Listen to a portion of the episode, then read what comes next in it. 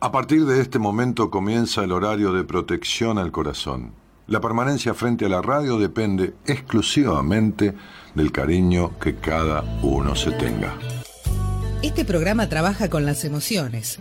Cualquier semejanza con la realidad es tu responsabilidad, ya que solo vos podrás afrontar lo que fuiste, lo que sos y lo que querés ser ante un imprevisto impacto con ciertas verdades que desconocías. Entendemos que quizás hayas estado huyendo demasiado es hora de dejar de escapar.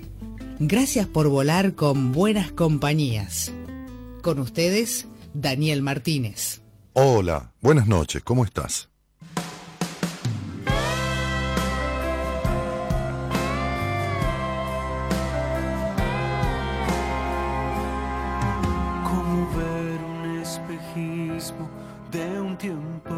Ya pasó. Veo mi cara en el espejo y ya no sé más quién soy. Si es que sigo siendo el mismo que soñaba ser mayor.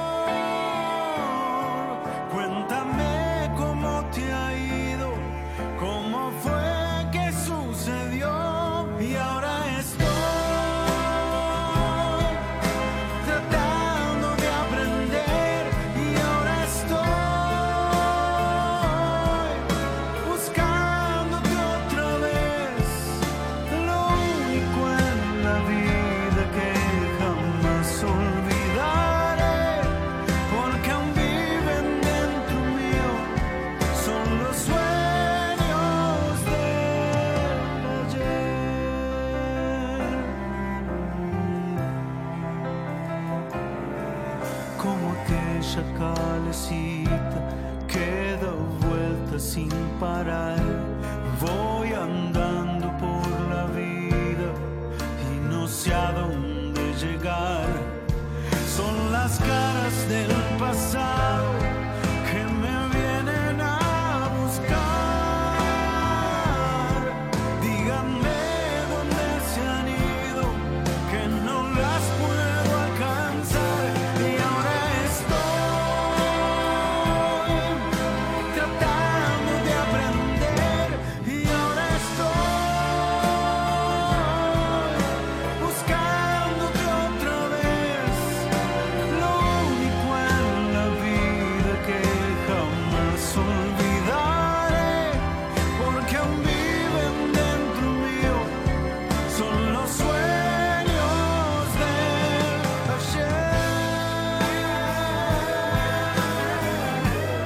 Alejandro Lerner, ahora sí.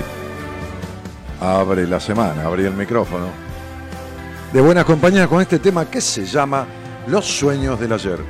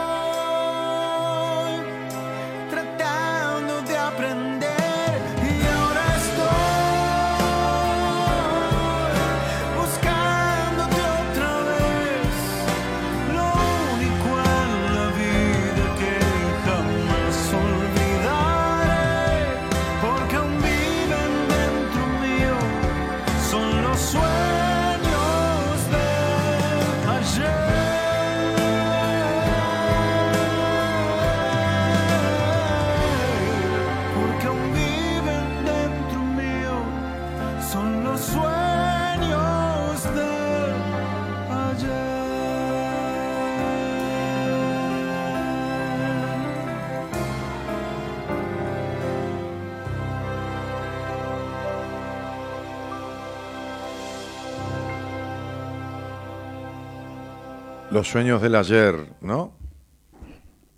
¿Qué hiciste con esto, no? Con los sueños del ayer.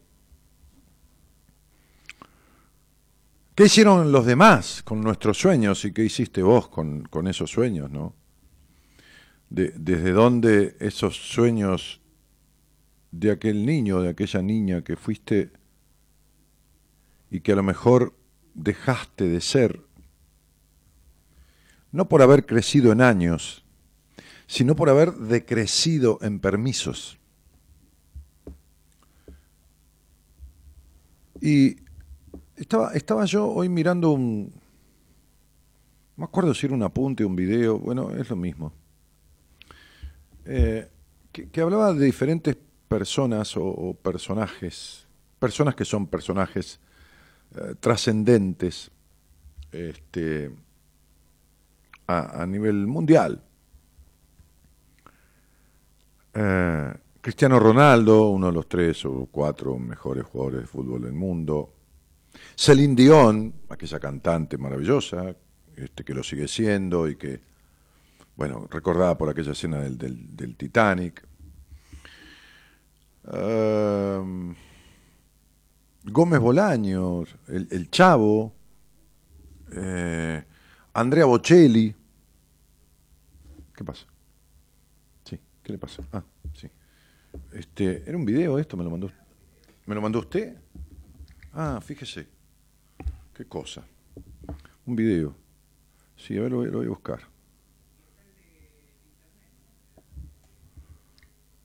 No, no sé, no, no, no, no. Este, ¿quién de internet?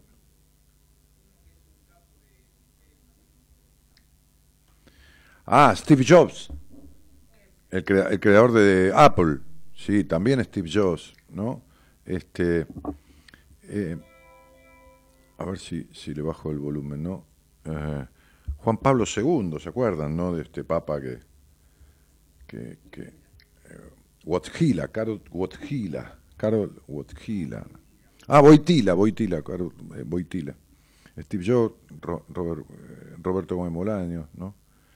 Y, y, miraba esto que decía, la, madre de este jugador de fútbol, ¿no? Este, eh, quería abortar, el médico le dijo, usted no tiene ninguna razón para no tenerlo, ¿no? Eh, una joven fue hospitalizada por apendicitis, ¿no? Este, y, corría peligro, corría peligro el tema de, del parto, y ella decidió seguir adelante. La, la, madre de Carol del Papa se encontraba enferma por lo que su embarazo agravaba su salud este, y los médicos le recomendaron abortar, pero Emilia Krasovka, que es la madre, se negó rotundamente. Su hijo se convertiría en papa y, terminaría con el comunismo, bueno, eh, allá en, su, lugar natal. Los doctores le dijeron a mi mamá que yo era este, un feto muerto en el vientre, ¿no? Un famosísimo jugador de béisbol. Mi mamá creyó que Dios tenía un plan para mí y no quiso abortar. Tengo tres hermanos, dijo Celine Dion. Tres hermanos. Yo soy la última, soy el accidente, dijo ella, ¿no? Este, mi madre pensó en abortar por las dificultades que enfrentaba en ese momento. Eh, un sacerdote le dijo que no podía terminar con una vida que no era la suya. Tengo que admitir que les debo la vida a ese sacerdote, dijo Celine Dion. Yo quería conocer a mi madre biológica, este, dijo Steve Jobs, ¿no? Este, para darle las gracias porque yo no había terminado eh, dijo él, este, porque, porque no había terminado mi vida en un aborto. Este, cuando estaba yo en el vientre de mi madre, ella sufrió un accidente, dice el chavo, ¿no? Decía, que la tuvo al borde de la muerte, el médico le dijo que abortara, este, pero ella le contestó, abortar yo jamás. Gracias a su decisión, yo hoy estoy aquí, decía Chespirito. Ellos pudieron triunfar, ¿no? Cantar, este, hacer reír, jugar béisbol y, todo lo demás. Cuidado que yo no voy a hablar del aborto, de los pañuelos verdes ni los pañuelos celestes. ¿eh? No, no, no, nada que ver. No. no. Ni voy a hacer un, juicio de valor sobre. No, no, no, no, no, no, no. A lo mejor alguien pensó eso.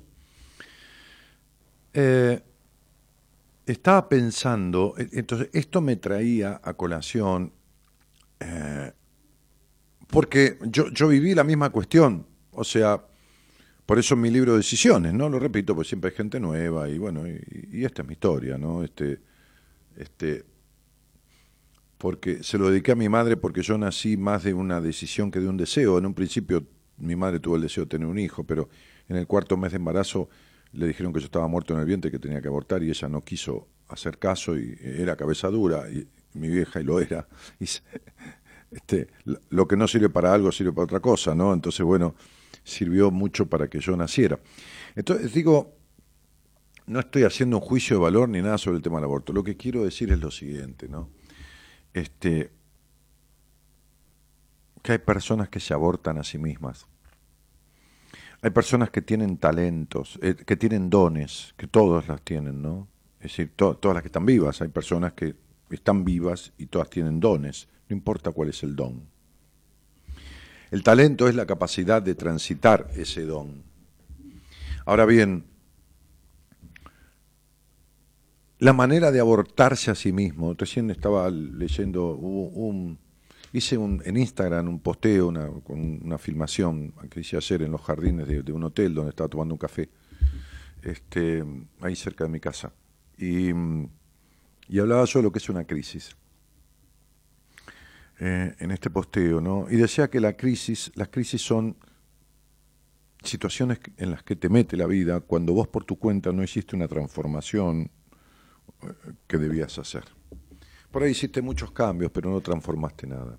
Daba ejemplos y decía que si alguien se, se resfría, todos los años se resfría, y luego de resfriarse toma, qué sé yo, paracetamol, antibióticos, lo que sea, ¿no?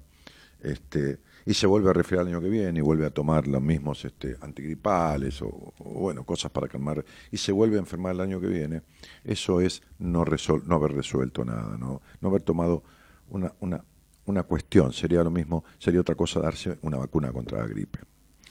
Lo daba como un ejemplo simple. Decía yo que si tenés humedad en los zócalos, en los cimientos de la casa, en el living, en el dormitorio, y pintás encima, al poco tiempo la humedad vuelve a salir. Y volvés a pintar y vuelve a salir. La solución sería picar esos zócalos, ir a lo profundo, a la base del asunto, donde está el problema de esa humedad, y resolverlo de una vez.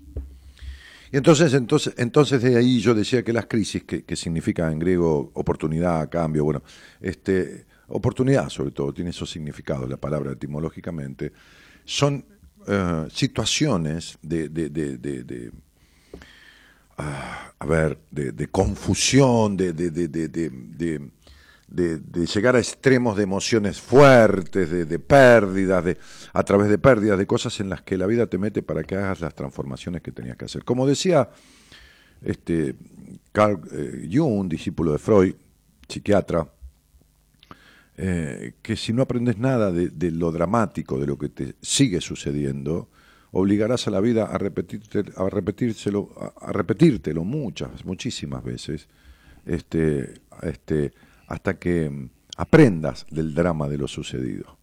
Porque lo que uno acepta, acepta, lo transforma, es el principio de transformación. Lo transforma, dice él, no lo cambia, lo transforma. Por eso yo empecé a utilizar la palabra transformación hace mucho tiempo, este, dejando de lado la palabra cambio. Y lo que uno no acepta lo somete, es decir, vivís sometido a lo mismo. Las decepciones, las contrariedades, los conflictos con lo laboral, con esto, con lo otro, diferentes cuestiones que todos los seres humanos tienen y padecen, padecemos, perdón, en determinado momento de nuestra vida, o a veces a repetición, tienen que ver este, con estas cuestiones de eh, cosas de base no resueltas, por las cuales, este, si no las resolvemos, sigue sucediendo lo mismo. Estamos yendo hacia lo. Hoy me decía una paciente que tomé hace poquito, una chica de 31, 32 años, me decía, este, no quiero vivir así, en esta situación, en estos pánicos, en estas fobias, en esto, quiero volver a ser la de antes. Entonces yo le contesté inmediatamente, ¿no? Porque uno, un terapeuta tiene que tener esa arrepentización para reformular, ¿no? Le dije, ¿para qué? ¿Para terminar en lo mismo? Si ella vuelve a ser la de antes, fíjate, ¿no? Fíjate cómo el lenguaje no es, no es inocente y fíjate el miedo a la transformación, volver a ser la de antes, para caer en lo mismo. Para caer en lo mismo. Este, eh, me decía el otro día una, chica que estaba atendiendo, eh, Dani, yo no, no puedo, me cuesta digerir esto que me vas diciendo, yo necesitaría tener más tiempo entre cada cosa que vos me mandás para leer o para ver, eh, que mando por mail o, o en una sesión que hablo, yo mezclo mucho eh, eh, entre varias cosas los tratamientos. Y entonces me dice, por ahí tener, verte cada tres meses. Y le dije, no, mira, viste, uno ya se da cuenta, el zorro sabe por zorro, pero más sabe por viejo, ¿me entendés? Entonces, este, recién me decía alguien en el Instagram, en este posteo que hice sobre las crisis, este video, este, este me decía, este, se ve que viviste varias vidas, y le iba a contestar, justo tiraron el tema de inicio, le iba a decir, no, viví una sola y no la aproveché bien del todo. ¿no? Ojalá hubiera oído varias.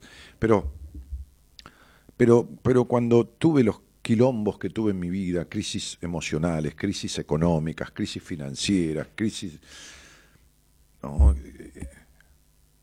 Bueno, la, única cosa inteligente que tuve, que he hecho muchas que no lo son, este, es buscar resolverlas.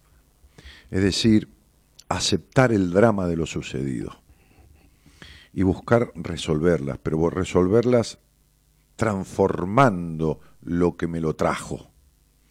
Es decir, no tomando el antigripal después de la gripe, ¿no? Dándome la vacuna sería, ¿no? Que no quiere decir que no me agarre un resfrío, pero va a ser mucho más liviano. ¿Se entiende? ¿No? Es una comparación bastante simplista.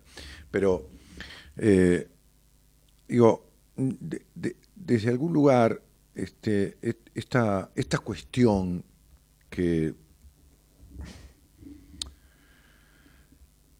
que hace que esta, esta otra paciente me diga, no, por ahí te veo cada tres meses, ¿no? Entonces le contesté yo, este, no, mira, eh, te lo voy a decir clarito, vos tenés un cagazo bárbaro. Has vivido tan, con respeto dicho, desgraciadamente tu vida, tan desgraciadamente, tan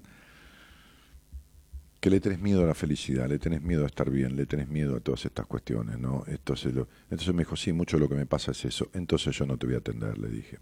Porque yo puedo ser socio de la solución de tu historia, pero no puedo ser cómplice de la continuidad de la misma. Es decir, no puedo ser cómplice tuyo para que te sigas estafando o para que te sigas abortando. ¿Abortando qué? Abortando el ser pleno, abortando el vivir en bienestar, abortando en soltar lo que no sirve, abortando en construir diferenciado a lo que te construyeron. No, yo no. Entonces digo, no sé la vida de, de, de, Celine Dion, no, no, no sé, qué sé yo, la de Cristiano Ronaldo, no, no, no voy a entrar en la vida personal de ellos, pues no, no, no, no son mis pacientes, no, no, no, han hablado conmigo, qué sé yo, no sé. Lo que sí sé es que estas madres que decidieron no abortar y los tipos vinieron al mundo, como vos, que estás ahí, como yo, como el operador, como los que estamos por acá, este, tenemos una sola vida. No muchas, como dijo esa persona, se, ve que viste muchas vidas, así como una cosa elogiosa, ¿no? Bien, este, no, tenemos una sola como una sola vida tiene eh, eh, el, niño que está ahí en el vientre, ¿no? Bueno, entonces es decisión de la madre abortarlo o no, y nadie va a ser, yo no voy a entrar en juicio de valor sobre estos temas, no. Ok, pero digo, este, así como el niño tiene una sola vida y la madre decide si nace o no, si esto, si lo otro, desde que si tiene vida o no tiene vida, todas estas cosas que se, que se juzgan y se evalúan, cuando ese niño nace y empieza a depender de sí mismo, como vos empezás a depender de vos mismo para tus decisiones, ya no te cambian los pañales, ya no, no te dan de comer en la boca, ya te vales por vos mismo, ya, este, deberías no abortarte. Si quien te tuvo no te abortó, ¿para qué te abortas vos? ¿No? Digo, digo. Eh, y esto es lo que de repente sucede con, con, muchas personas y con muchas vidas que uno ve, escucha, lee, ¿no? Lee en el Instagram, lee en la, en la, en la, en la bandeja privada de, de, Facebook, este, eh, personas que toman medicación durante años, medicación psiquiátrica contra la depresión, contra los miedos, contra la fobia, y no resuelven lo que les trae. Toman la medicación que es la solución después. Digo, no estoy hablando de ansiolítico menor, de una gotita de, ribotril o de una... Que, bueno, tampoco tiene por qué, por qué ser necesario, pero no, hablo de medicación, ¿no? De todo esto, pero hablo sobre todo no de la medicación que toman, sino del sufrimiento que tienen. De personas que no toman medicación, pero que sufren amar es la vida, ¿no? que sufren la desolación, que sufren, es decir, que abortan su naturaleza divina, que abortan su potencial de ser, que abortan su dignidad de humanidad, que abortan todas estas cosas por, por cuatro, cinco, seis motivos o diez que abarcan a todos los seres humanos en general. Que abarcan, son ocho, diez, doce cosas que abarcan a los seres humanos en general, todas. Todas, todas las que podés tener afectantes, que no podés tener todas, pues si no. ¿Eh? Son una o dos entre ocho, diez, doce. No hay más. Y son absoluta y totalmente solucionables. Son absoluta y totalmente transformables. Pero, pero, pero, pero, te abortas. Abortas tu ser pleno. Abortas tu ser libre. Abortas tu ser tuyo, tu ser tuya. Esta grandiosa y milagrosa pertenencia que tiene cada ser humano, que es la de sí mismo. Porque ninguna otra cosa le va a pertenecer en la vida como esa vida y esa muerte inexorable que le espera. Todo lo demás es de paso.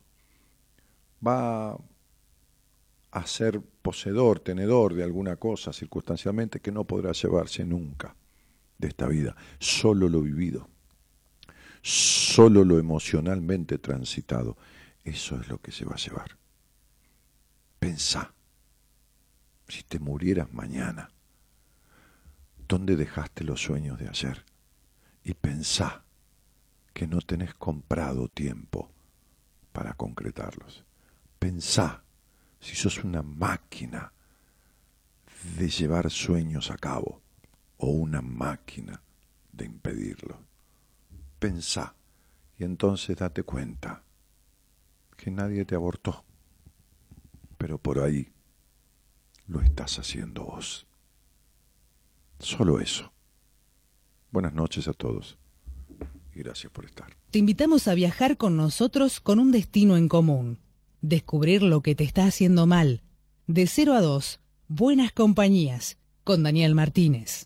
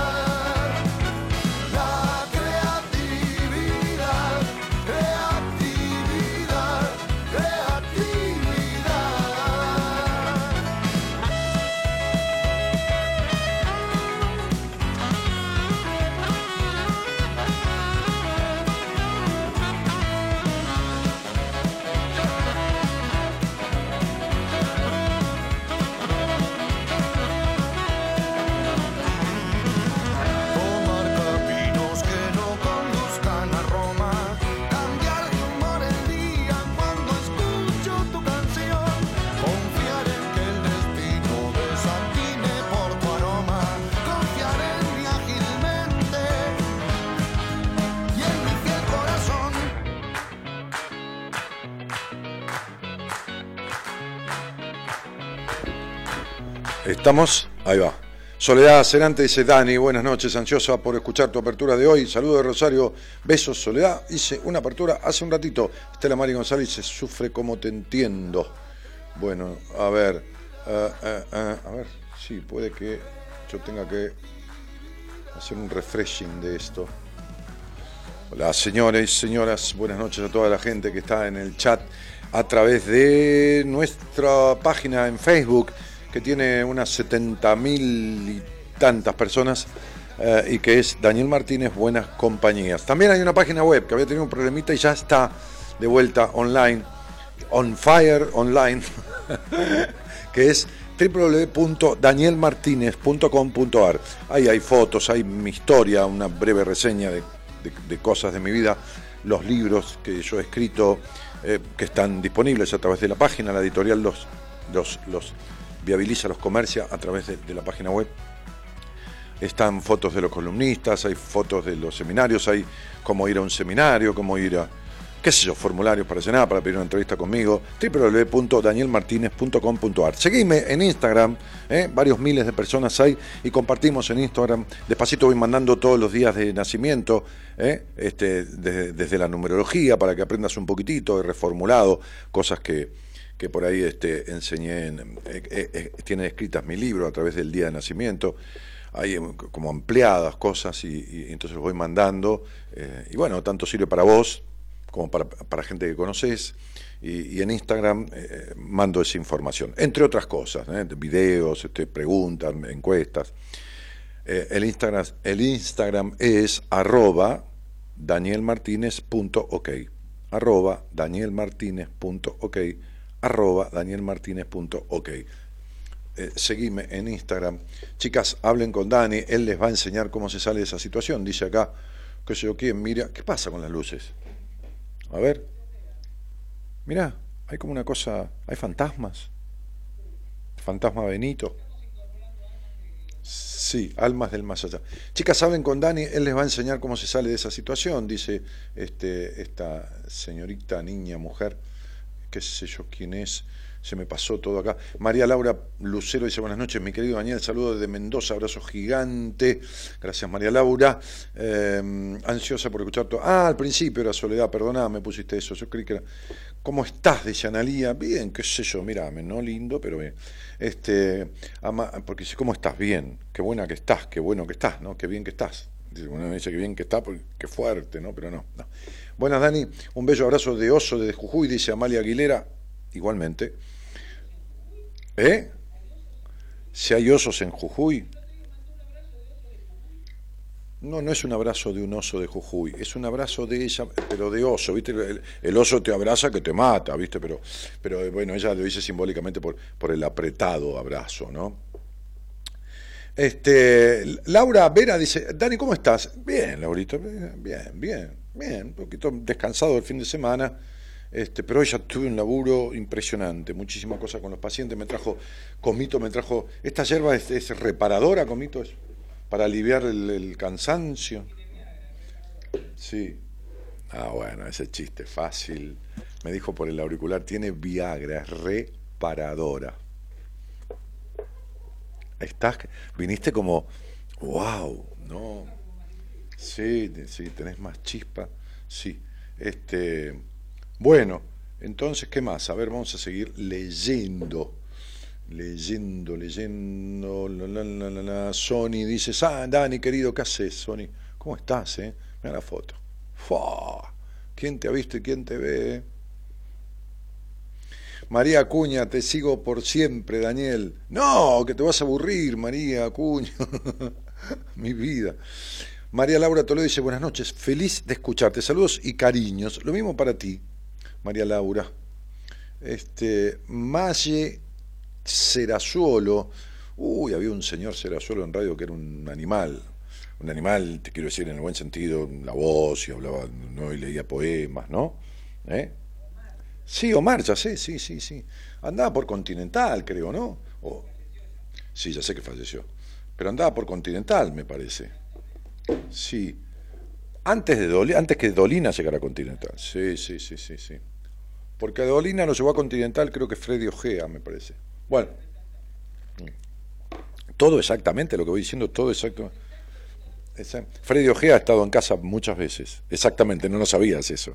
Así ha venido a tomar café, charlotear conmigo, bueno. Este, un, personaje de en, la en la dirección general de artística de radios, Freddy. Lourdes García Sarmiento dice buenas noches, Dani, buenas noches. Y Susana dice buenas noches, buena semana, Daniel, gracias igualmente. Lo vi, Dani, está excelente. El, el, el... Ah, te referís al video de Instagram. Sí, sí, a ese video que subí a Instagram por el tema de lo que son las crisis y todo lo demás, ¿no? Este, resulta que puse dos micrófonos, les explico, porque acá en la radio que están haciendo todas cosas nuevas y de todo, es un, parece el, estadio de Racing, esto porque es celeste y blanco, ¿viste? ¿Qué vas a hacer, Comito? Yo no, es contra vos, pero...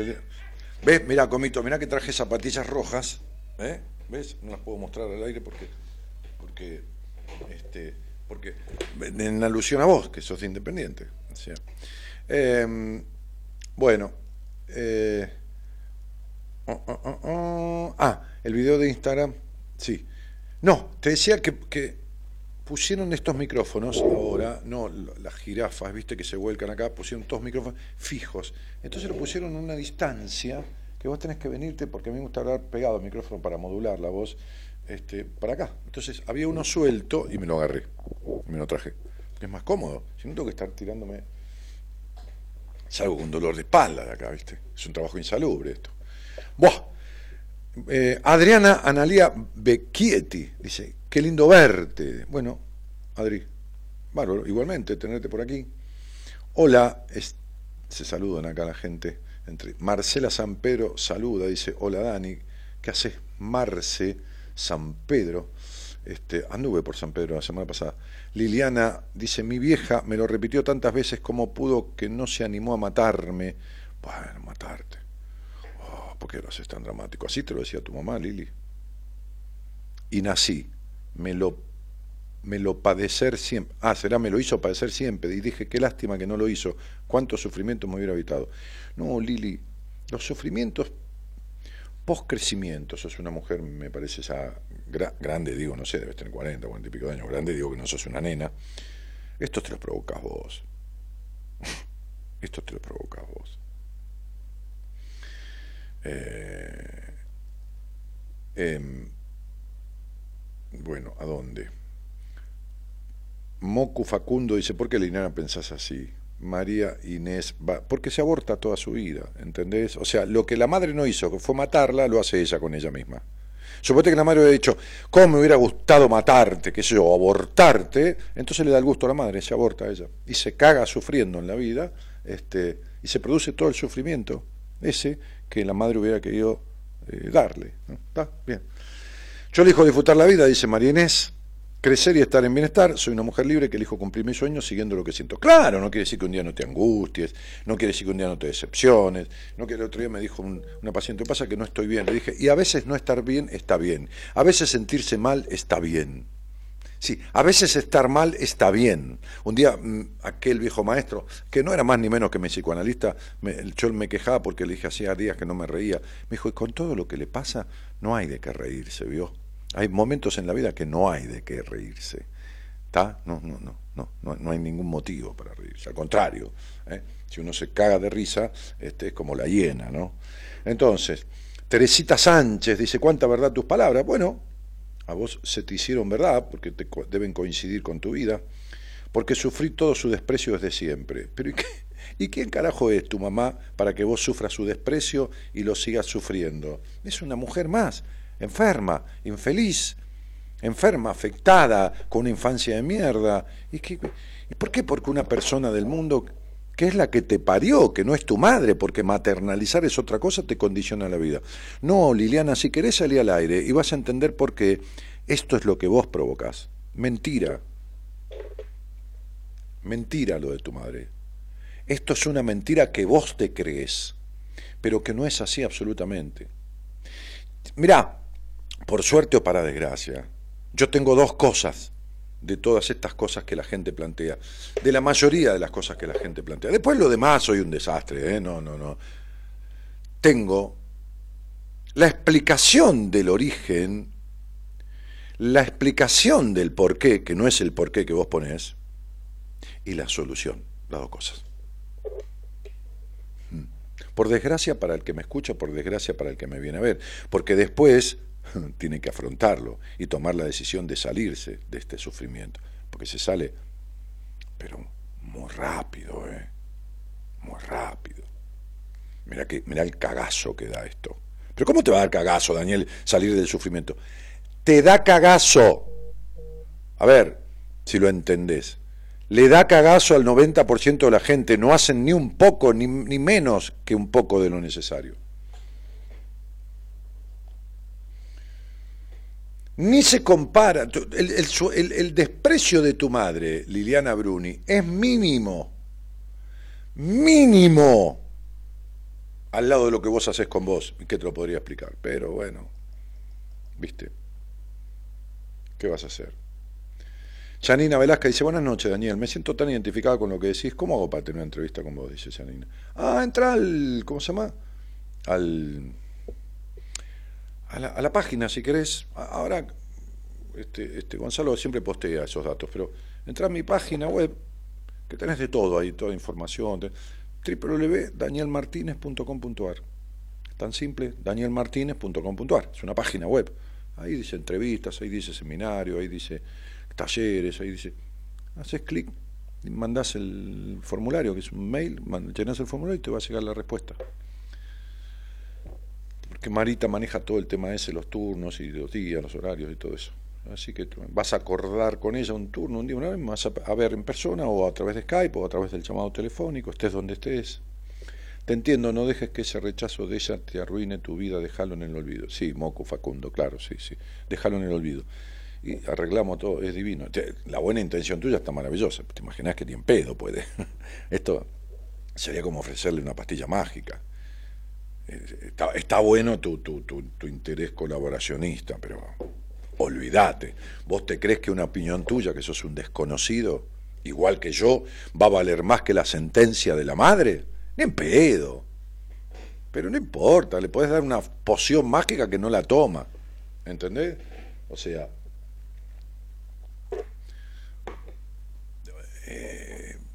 Está bien, tu intención es buena, es loable, es sana, bueno, agradecido de mi parte y de la de Liliana, me imagino, porque respetuosamente decís, déjalo en el olvido. ¿Por qué no dejas en el olvido vos la cosa, Moku? Que son menos peores que la de ella y no puedes zafar. es decir, consejo vendo y para mí no tengo.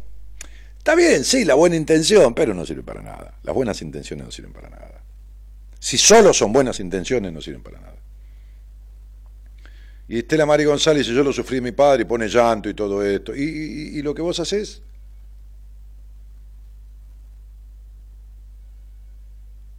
¿Y qué cosas hiciste diferentes en tu vida que la que tu padre te hizo? Ninguna.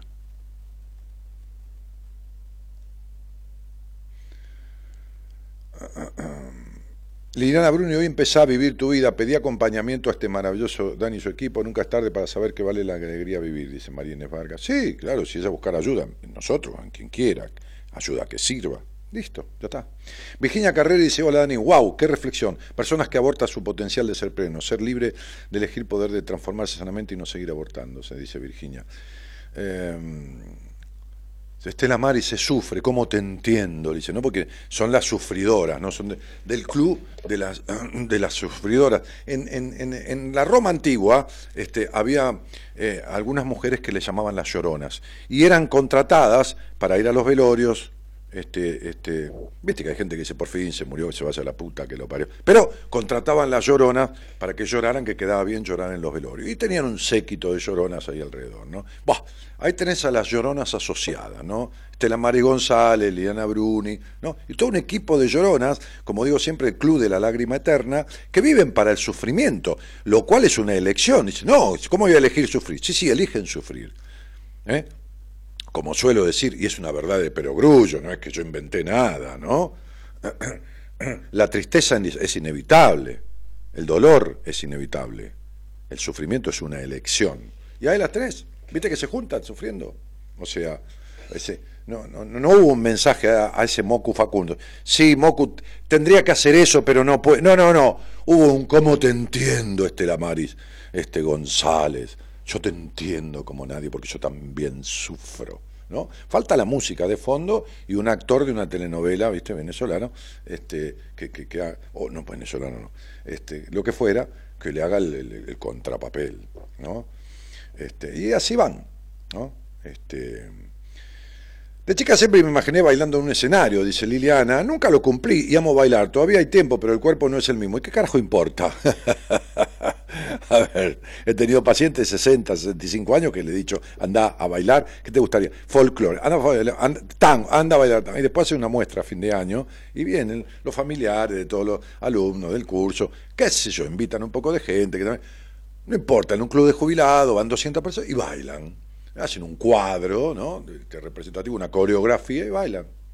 Y, y antes porque no lo hice, y ahora porque estoy grande, y cuando estés muerta vas a estar dura.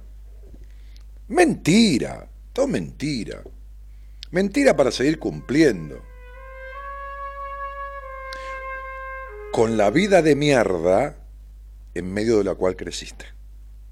Eso es lo de Bruni, lo de Tonelli, lo de, lo de González, ¿no? Toda esta gente, la vida de mierda que tuvieron en la infancia, cuando no tienen ni están rodeadas de esa misma gente, se producen lo mismo. Esto se llama hacerte lo que te hicieron.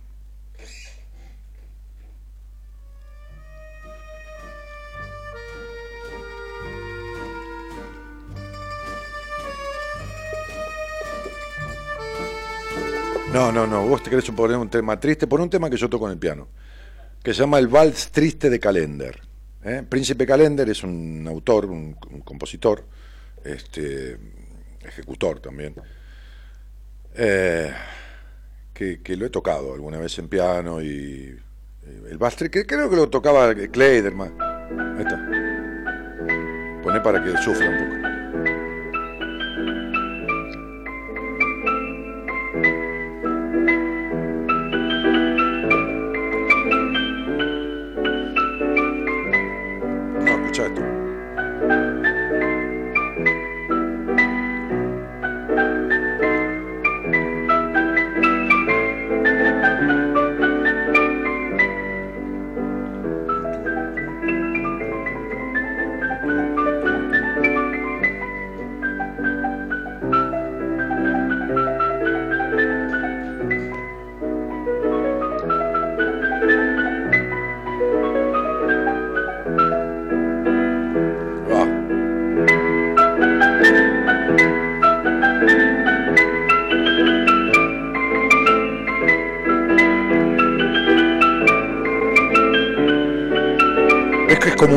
Del alma el tema.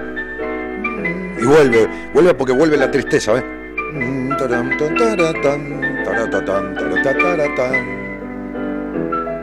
Y lo apuro un poco, yo lo hago más sufrido que esto todavía en piano. Más lento, más sufrido.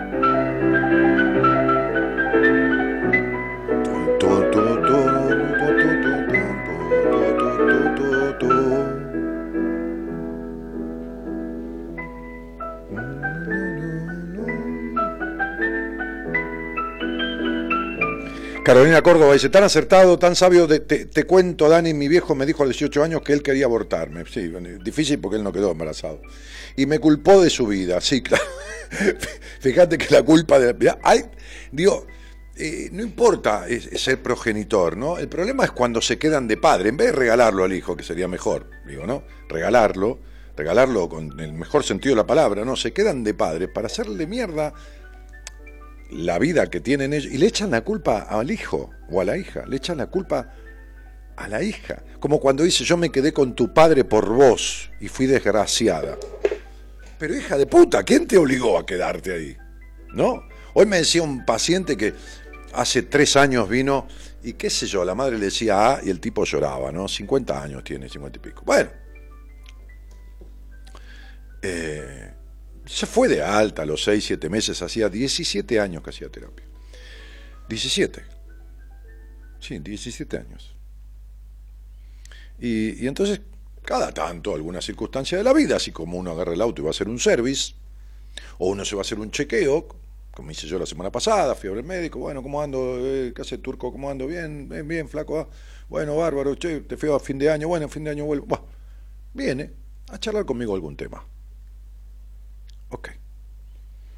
Entonces hablábamos del tema de la madre, que era para él, un día cuando, cuando empezó a, a venir, le dije, tu, vieja se va a cagar muriendo en cualquier momento. Dije yo, ¿para qué? ¿Para qué no podía parar de llorar?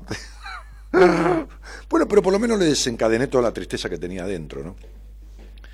Entonces hoy, en un pasaje de la, de la cuestión, le digo, y que, el otro día, dice, yo dije tal cosa, y vi que mi vieja estaba lagrimeando y me decía, no importa, yo me voy a morir rápido. Le digo, ¿pero por qué? No, que va a estar mal, está bárbara. Y me di cuenta, porque me acordé de vos, y dije, hija de puta, me está manipulando. ¿Cómo puede ser tan hija de puta? Pero no lo hace en contra tuyo, lo hace en contra de ella, necesita el sufrimiento, necesita manipular, pero igual nada le llena la puta alma. ¿Entendés? Nada le llena la puta alma. Y es así. Entonces, no tiene un pito a la vela que ver el parir con la función materna, ni el gestar a, través de un, de un, de un, ¿cómo se llama? de un espermatozoide con la función paterna. Función, por eso no tiene un carajo que ver esto de la objeción. A ver, yo soy un tipo que mi gusto sexual es lo heterosexual.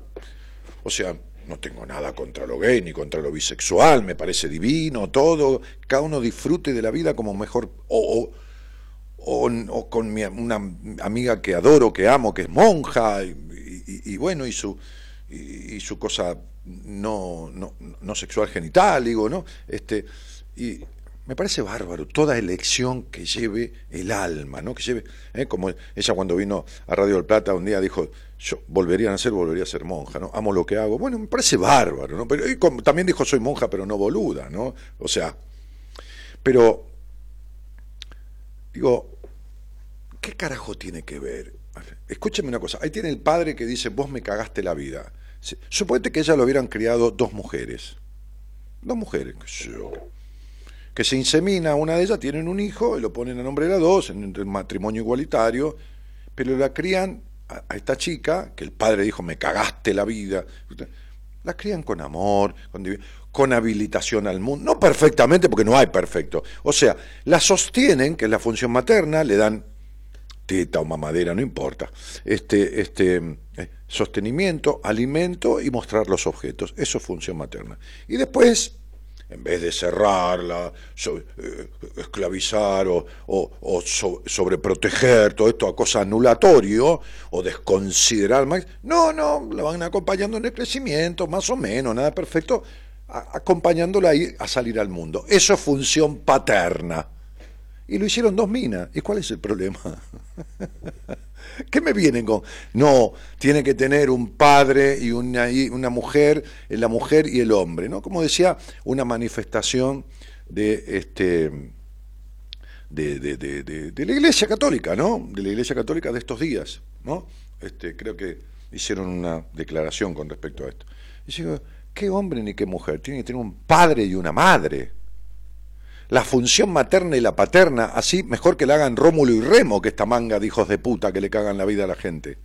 Mejor que, mejor que la críen Rómulo y Remo, eh, digo Rómulo y Remo, las lobas que crearon a Rómulo y Remo, ¿no? La, historia mítica de, de, la creación de Roma. Entonces, digo, mejor que te críe un chancho.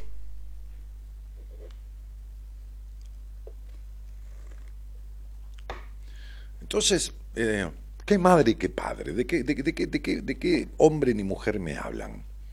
Háblenme de amor, háblenme de sana protección, háblenme de dedicación al niño. Este es el punto. Carolina Jarolín dice, gracias por estar ahí, tengo tus libros. Teresita Sánchez dice, ¿cuándo vienes a Mendoza? No sé, Tere, pero venite vos un día, venite, viene gente de Mendoza, viene gente de todo el país. Ahora tenemos un seminario. Hoy estuve con Marita, que me dio unos un sello mío que me hice hacer, porque bueno, este, a veces doy indicaciones terapéuticas en una especie de, como si fuera un recetario, ¿no? que dice indicaciones terapéuticas, esto y lo otro, este, le hago anotar, o a la persona quiere anotar algo que le digo cuando viene una entrevista o lo que fuera, y entonces, bueno, le pongo un sello, me hago cargo de lo que digo y lo firmo. Este, y, Marita me decía que había 27 personas, 28 para el seminario. En realidad estaba como completo, había 30 personas, pero hay tres personas que son casi familia entre sí. Entonces yo, nosotros no, por ahí hacemos una excepción en eso, pero en determinados lazos familiares, en otros determinados no. Y por lo que vi de las, de los, porque nosotros pedimos una, como una, como una, como una encuesta de cosas, un cuestionario, perdón, de preguntas a cada persona que quiere venir al seminario. Más, además, si no es paciente nuestro, que está bien, puede venir igual, una, una charla con un terapeuta del equipo. A veces conmigo, a veces con otro, a veces con un psiquiatra, si toma alguna medicación, psiquiatra del equipo. Y vi que hay parentesco entre tres personas que quieren venir. Por lo tanto dije, Marita, no, no, no, no, no, no, no, no, no cierres el seminario. No, no lo cierres. Voy a hablar con esta, este señor del sur del país, que es quien escribió, para explicarle que y escuchar, porque no me parece que, no me parece, no dije que no, pero no me parece que yo vaya a autorizar que venga con los familiares que quiere venir. Este, ¿Por qué? ¿Por qué no? Porque el seminario lo hacemos para que sirva, para que le sirva a él, para que le sirva a quien viene, para que sirva porque sabemos que no es un pelotudeo, no es un venite a pasar tres días que comemos comidita sana, no, es un laburo realmente transformador. Y si no, fíjate en el Instagram mío, cuando hoy una persona decía me debo un seminario, salieron cinco, seis o siete, y Juan porque no, no, no se puede explicar lo que sucede ahí y, lo que, el efecto que te hace y todo demás. Entonces, este, este, venite, venite, viene gente de muchísimo más lejos que Mendoza, viene gente de otros países. Eh, sí, me pondré en campaña, soy nueva, dice Estela Mari. No, te veo por acá hace rato, ya, bastante, Estela Mari. Vamos, move el, traste, move el traste, dale, dale, dale. Como decía mi vieja, move el culo, dale, dale, dale, levantate, anda, a hacer la tarea, anda, anda a hacer los deberes. Sí que estás lindo, rejuvenecido, Dani. Me, eso efecto el, casamiento, me parece. ¿Usted qué dice, Imperial? Compré una crema, eh, también, rejuvenecedor y reafirmante, Imperial. Sí. Qué pedazo de muchacho. Dani, lee a Liliana Bruni si podés. Ya la leí hace rato. Eh, Dani, me encanta escucharte. Susana Gabaldón. Susi, no te vi acá nunca. Marbón, dice, buenas noches, Dani, recién me engancho, te veo muy chulo, pero muy flaquito. Ah, adelgacé 7, 8 kilos. Divino, divino, no, no, adelgacé, déjame tranquilo porque este, me había dicho mi, mi, médico, este, eh, digamos, el médico, digamos, de cabecera, yo había tenido un problemita cardiológico hace tres años, bueno, está todo bárbaro, ¿no?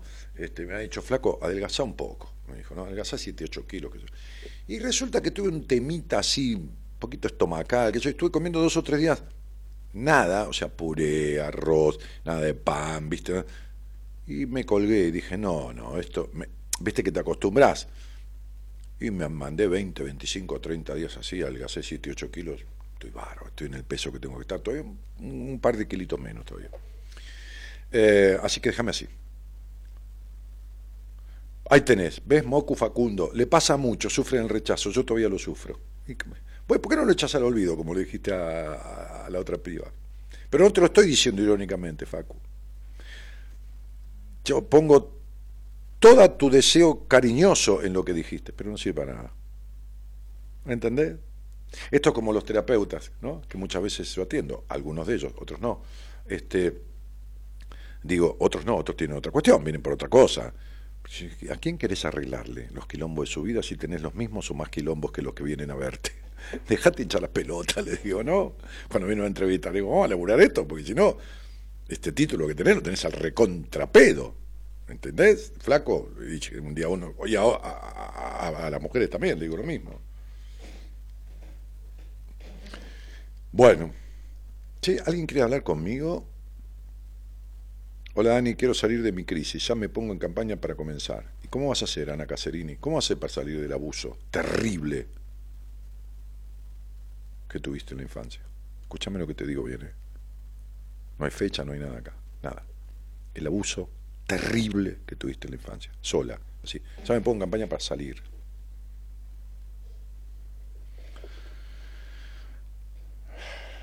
Yo no sé, tienen un apendicitis, que es simple, ¿no? Porque el apéndice es algo que agarrarlo, sacarlo, tirar los perros, listo, ya está, funciona todo igual. ¿Y se lo operan ustedes? Y el apéndice, la enfermedad, de, la inflamación del apéndice sucede por ahí de un día para el otro o en una semana. Esto lo tenés hace toda la vida. ¿Y por qué te lo sacaste? Gracias por tu compañía, dice Mirta. La noche, un beso enorme desde las noches frías en Tandil. Qué lindo Tandil. Buen comienzo de semana, dice Cristina. Cristina, escuchame una cosa. Me fui a comer los, los scones, fui a hacer a propósito a la feria de, de, Puerto Madero, a la feria artesanal. Pasan ahí, es un paseo divino el, fin de semana. Hay cualquier cantidad de gente. Las cosas son de un precio más que acomodado, más que. Hay cosas de buena calidad. Bueno, vaya. Este y me fui a comer los scones. Estos scones que vos me dijiste, son en la parte nueva de la feria que está frente a la estatua de la Lola Mora, todos esos puestitos nuevos de allá, medios rojos, que tienen en los que en el de la punta que es como una panadería tienen los scones con frutas secas adentro esos eran porque no los comí porque no me gustan Diana Graciano dice buenas noches Dani te escucho desde siempre ¿cuándo vas a hacer un seminario en Miami?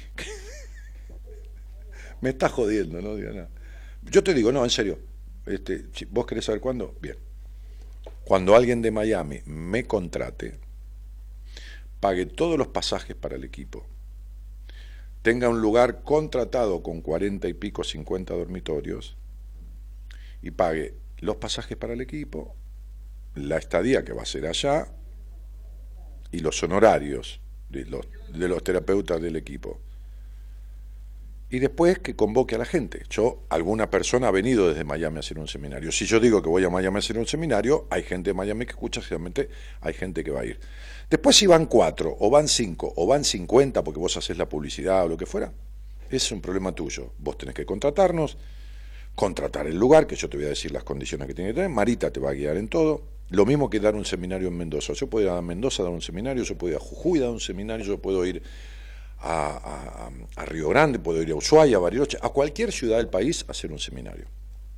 Ustedes lo arreglan con Marita, nosotros somos siete personas, ocho personas, avión, estadía, de todos en el lugar, tenemos, va a tener que hablar Marita con el lugar, ver las fotos, todo completo, o va a volar, Marita va a viajar para ver todo antes, y va a tener que estar las cuatro comidas, un lugar con parque, 40, 40 y pico, 50 dormitorios y todo lo demás. Y todo pago por adelantado. Nuestro viaje, nuestros honorarios, el pasaje de ida y de vuelta. Entonces vamos a Miami, vamos a Italia también, vamos a España, a cualquier lado. Yo por mi cuenta convocarlo y hacer eso, no. Yo he ido a, provincias, a ciudades capitales de provincia, a dar un taller, un taller y me han contratado. Cuando fui a Caleta Olivia había 350. Cuando fui a San Rafael Mendoza nos contrataron. A veces vamos por nuestra cuenta y a veces vamos contratados. De la misma manera yo puedo dar un seminario en cualquier lugar del país. Pero los costos, el riesgo y todo lo demás, yo los ayudo, convoco desde acá, digo que voy a un seminario en Jujuy, pero alguien tiene que hacerse cargo de ese gusto que se quiere dar. Si no, es más fácil que vos vengas desde Miami, no arriesgas nada, tomas un simple pasaje, a vos te sale 450, eh, 500 dólares, ¿está? Este, y venís acá y el seminario te sale 300 dólares. O sea, que a vos te sale regalado. A vos con dólares te sale nada. Viste que vos vas a cenar a un lugar bueno en Miami y son 200 dólares, ¿no? 250, 200 dólares. Sin hacerte la loca, sin tomarte un champán, nada. 200 dólares. Bueno, venís a un seminario, estás los tres días acá con todo el equipo, con las cuatro comidas, con el micro que, desde, que te lleva, que te trae, te cuidamos como una niña, con todo ese lugar que es paradisíaco, con todo eso, y te sale 300 dólares. Todo. Así que date cuenta que, ¿para qué querés que yo vaya a Miami a hacer un seminario? Que encima te va a costar muchísimo más caro. Porque el costo de alquiler, de pasaje, de alquiler de lugar en Miami, va a llevar el costo del seminario a mil, mil y pico de dólares. Date cuenta. En vez de con lo que te costaría hacerlo allá, viajás, venís y te queda el vuelto. Hola, buenas noches. Hola. ¿Qué tal? ¿Cómo te va? Bien. Che, Rosa, ¿de dónde sos? Sí, de La Pampa. Ah, mira. De Santa Rosa. De Santa Rosa, bueno. ¿Y, y, y con quién vivís? Hola. Sí, hola, te escucho. Sí, sí, hola. Sí, te Sola, Daniel. Sola. sola. ¿Y desde cuándo?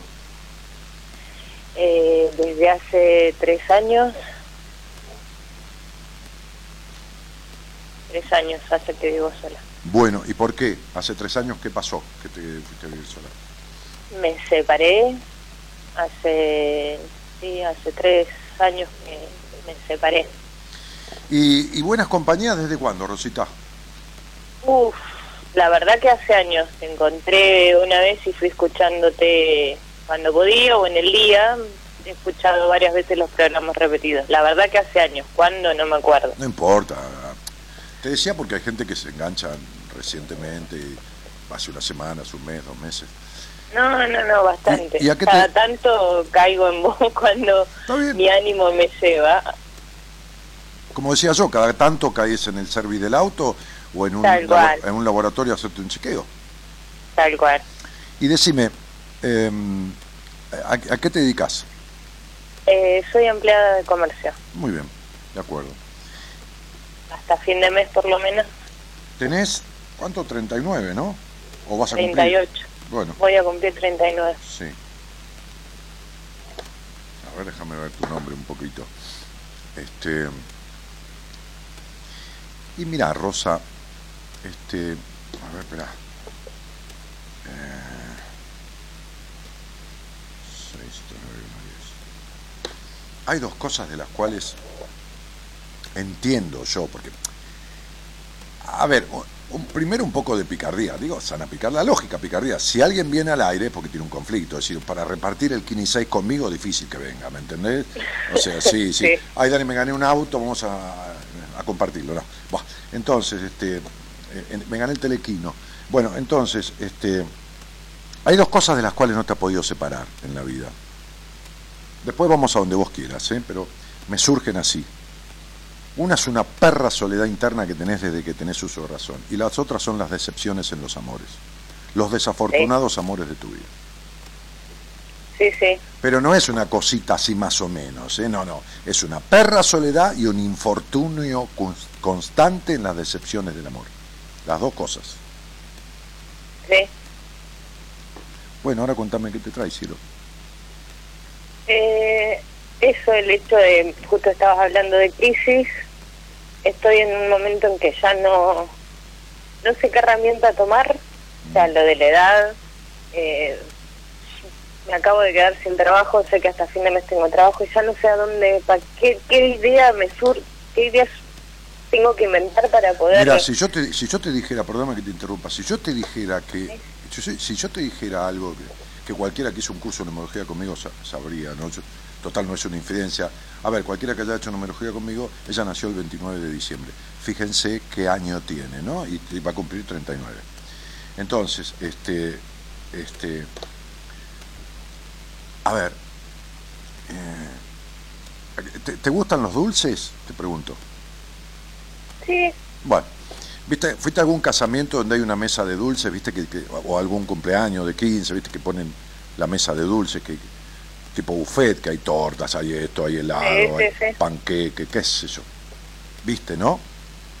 sí, sí. Bueno, entonces si uno está bien, si se reúnen las condiciones, ¿cuáles son las condiciones? Primero que te inviten, que te hayas sido invitada, porque si mirás por, la, por, por la por el vidrio del, del salón, este, este, se te cae la baba y no podés comer nada de eso. Bien. Segundo que, segundo que estés bien físicamente, no con el complejo de que engordás y comes algo, sino que no tengas un problema de salud tan serio que comer cualquier cosa de esas te produce un cólico o lo que fuera. Por ejemplo, qué sé yo, una litiasis biliar, o sea, piedras en la vesícula, que donde le pones un poco de crema chantilly o lo que fuera, te explota de, de- de un cólico, ¿de acuerdo? Sí, necesitas primero estar presente. Segundo, no tener ningún conflicto de salud que pueda agravarse al comer eso, ¿de acuerdo? Y tercero, decidir comerlo. ¿Estamos de acuerdo? Sí, Muy bien. Es decir, hacer lo necesario para disfrutar de esa mesa servida de todo esto. Bueno, el año que vos tenés este año, escúchame, mirá, mirá lo mal que debes estar parada en la vida, ¿eh, Rosy? Mirá lo mal que debes estar. El año que vos tenés este año es una mesa completa de dulces, atendida por cuatro mozos, y todos los demás están atrás de una valla, y vos estás primera para servirte sola todo lo que quieras, y después recién van a atender a los demás. Mirá si estarás vos tan mal en los aprendizajes de tu vida, tan mal en el rumbo que tenés que tomar en tu vida, que no solo te quedaste sin trabajo, sino que te sentís sola, desolada, decepcionada y todo lo que puedas decir en conjunto para un malestar.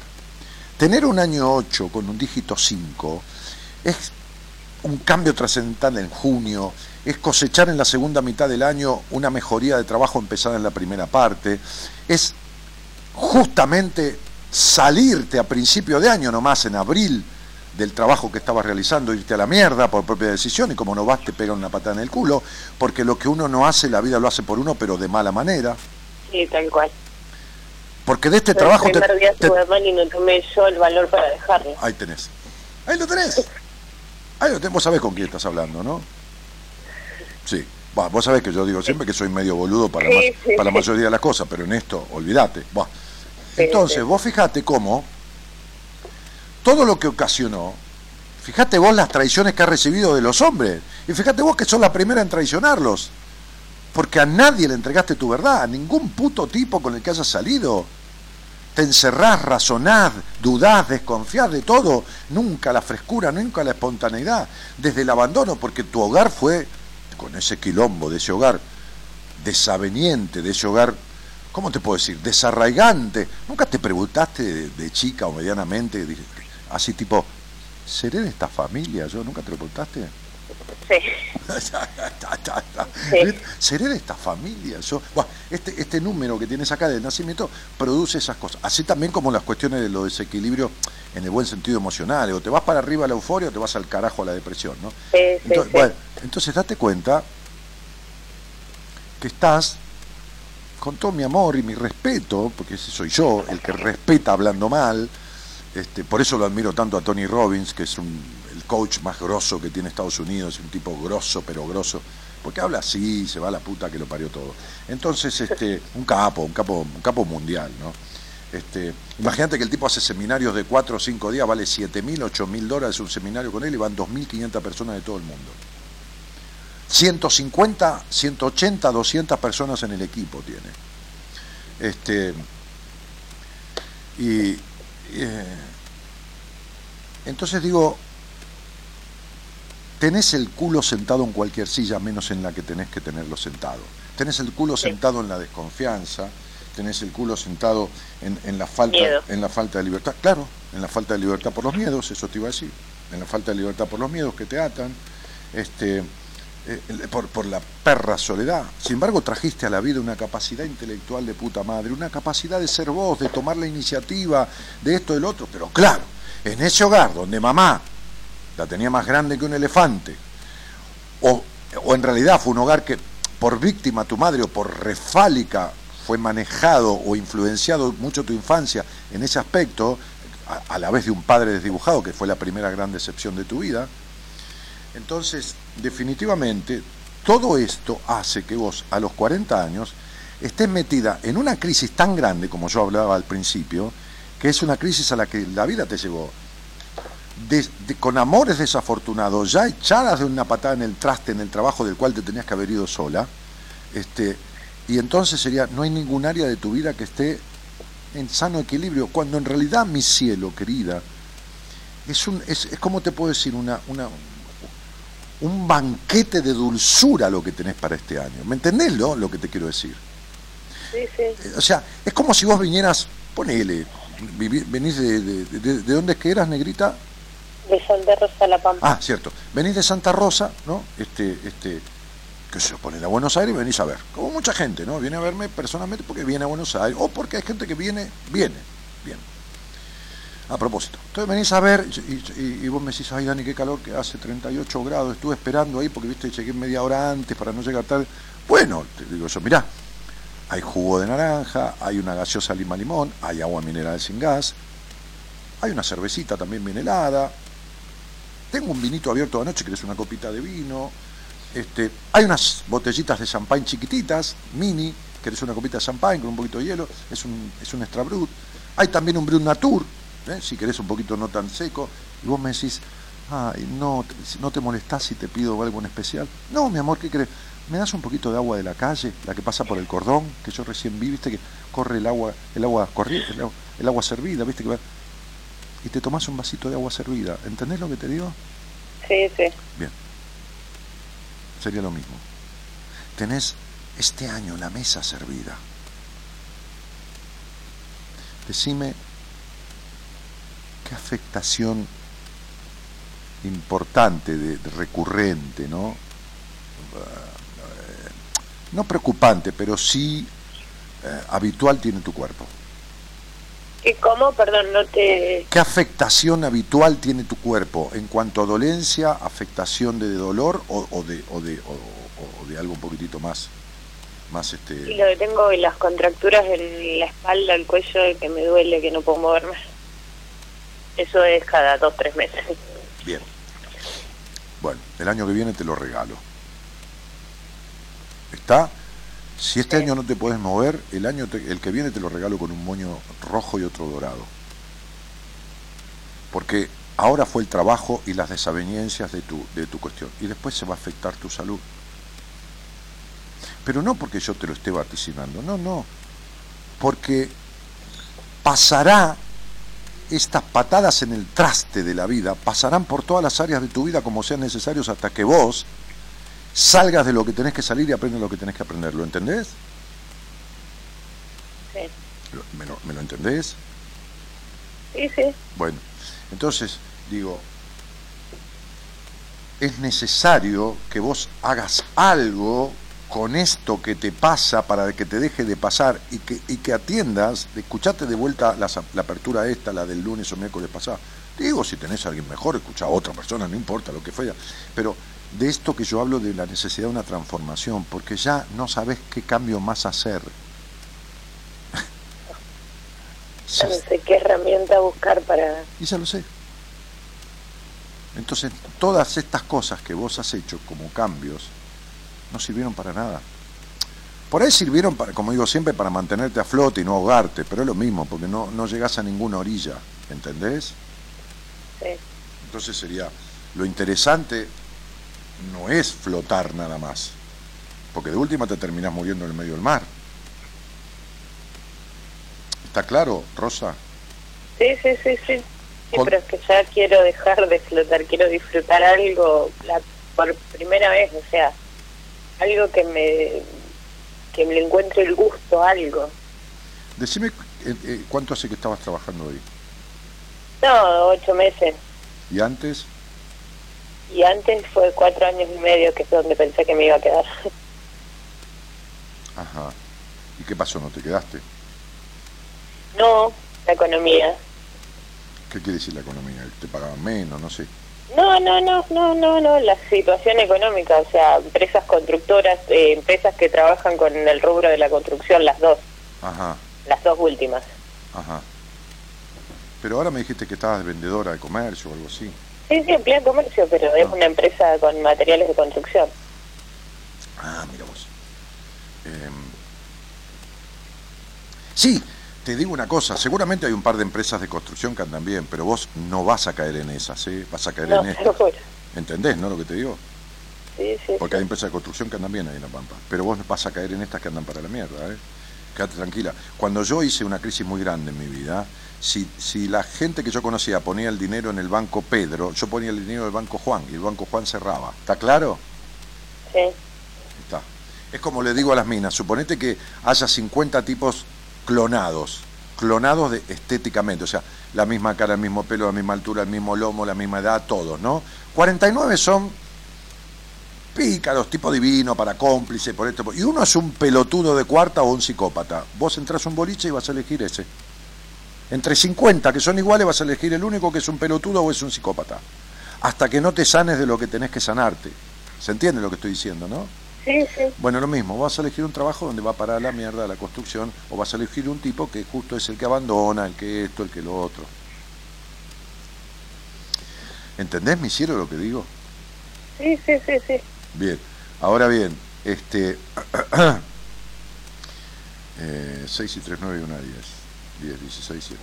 Porque se van a romper, estoy sacando cuentas de todo Tantas veces tus sueños no lográndonos nunca o lográndolos y, que se hagan pedazos tantas veces como sea necesario hasta que vos aprendas lo que has venido a aprender, corrijas lo que tenés que corregir y, y todas estas cosas. Porque vos no naciste desconfiada, ni cerrada. No, te hiciste.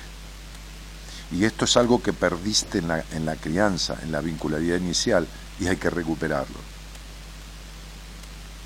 ¿Me comprendés? Sí. Mm. Entonces, digo, hay que, hay, que, hay que soltar esa historia, hay que soltar esa dependencia, hay que soltar esta, este reclamo que haces en los vínculos a los hombres, este miedo a que te caguen, pero a su vez el reclamo de, y la demanda, ¿entendés? De, necesidad de atención y dedicación que, que vos pretendés que venga de afuera y que no te vas vos desde adentro. Sí, sí, sí. Hay muchas cosas que arreglar. Caigo en cuenta de eso, porque estoy siendo consciente de todas esas cosas que me han llevado a, a seguir haciendo, repitiendo acciones que no quiero. Pero caigo en cuenta, no tomo la acción. Eh, ¿Sabes qué pasa? Me la haces difícil, yo hablo muy simple. ¿Qué sería? ¿Qué es tomar la acción? No entiendo no, no hago nada para cambiar esto. Soy consciente de que vuelvo a hacer cosas que ya viví, pero no que yo solamente viví, que, veo repetidas. Es imposible que no, es imposible que no las repitas porque no tenés nada resuelto del origen de eso para que actúes diferente. Vas a seguir repitiéndolo. O sea, eh, no haces nada para resolverlo. Muy bien, ¿qué tendrías que hacer para resolverlo? ¿Tomar una pastilla? qué sé yo, este, no sé, hacer una promesa en la iglesia, a la esquina, no, sé qué tendrías que hacer para resolverlo.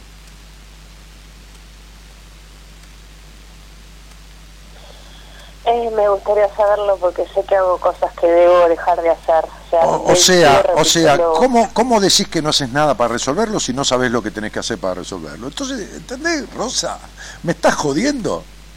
Si no sabes lo que, si no sabes lo que tenés que hacer, ¿cómo decís, sí, tomé cuenta de eso, por supuesto. Cualquiera que escuche este programa y tenga dos dedos de frente, dos dedos nada más de frente, cualquiera, ¿eh? Cualquiera, se da cuenta de lo que le pasa, desde ya. Y se da cuenta que si yo digo que eso es una anomalía adquirida, y esto y lo como el sufrimiento de esas minas que estaban antes sufriendo, de lo más que yo las cargaba para que se rían un poco, este, un poco irónicamente, un poco para que se rían un poco y dejen de sufrir al pedo, este, y, eso digo que se arregla, bueno, entonces se da cuenta y dice, ah, así soy yo, como está hablando que me aborto, como está hablando que soy desconfiado. Bueno, así soy yo. Bien. Entonces decís, sí, me doy cuenta de todo, pero no hago nada para resolverlo. ¿Y qué tendría que hacer? Ah, no sé. Pero lógico que no vas a hacer nada si no sabes qué tenés que hacer.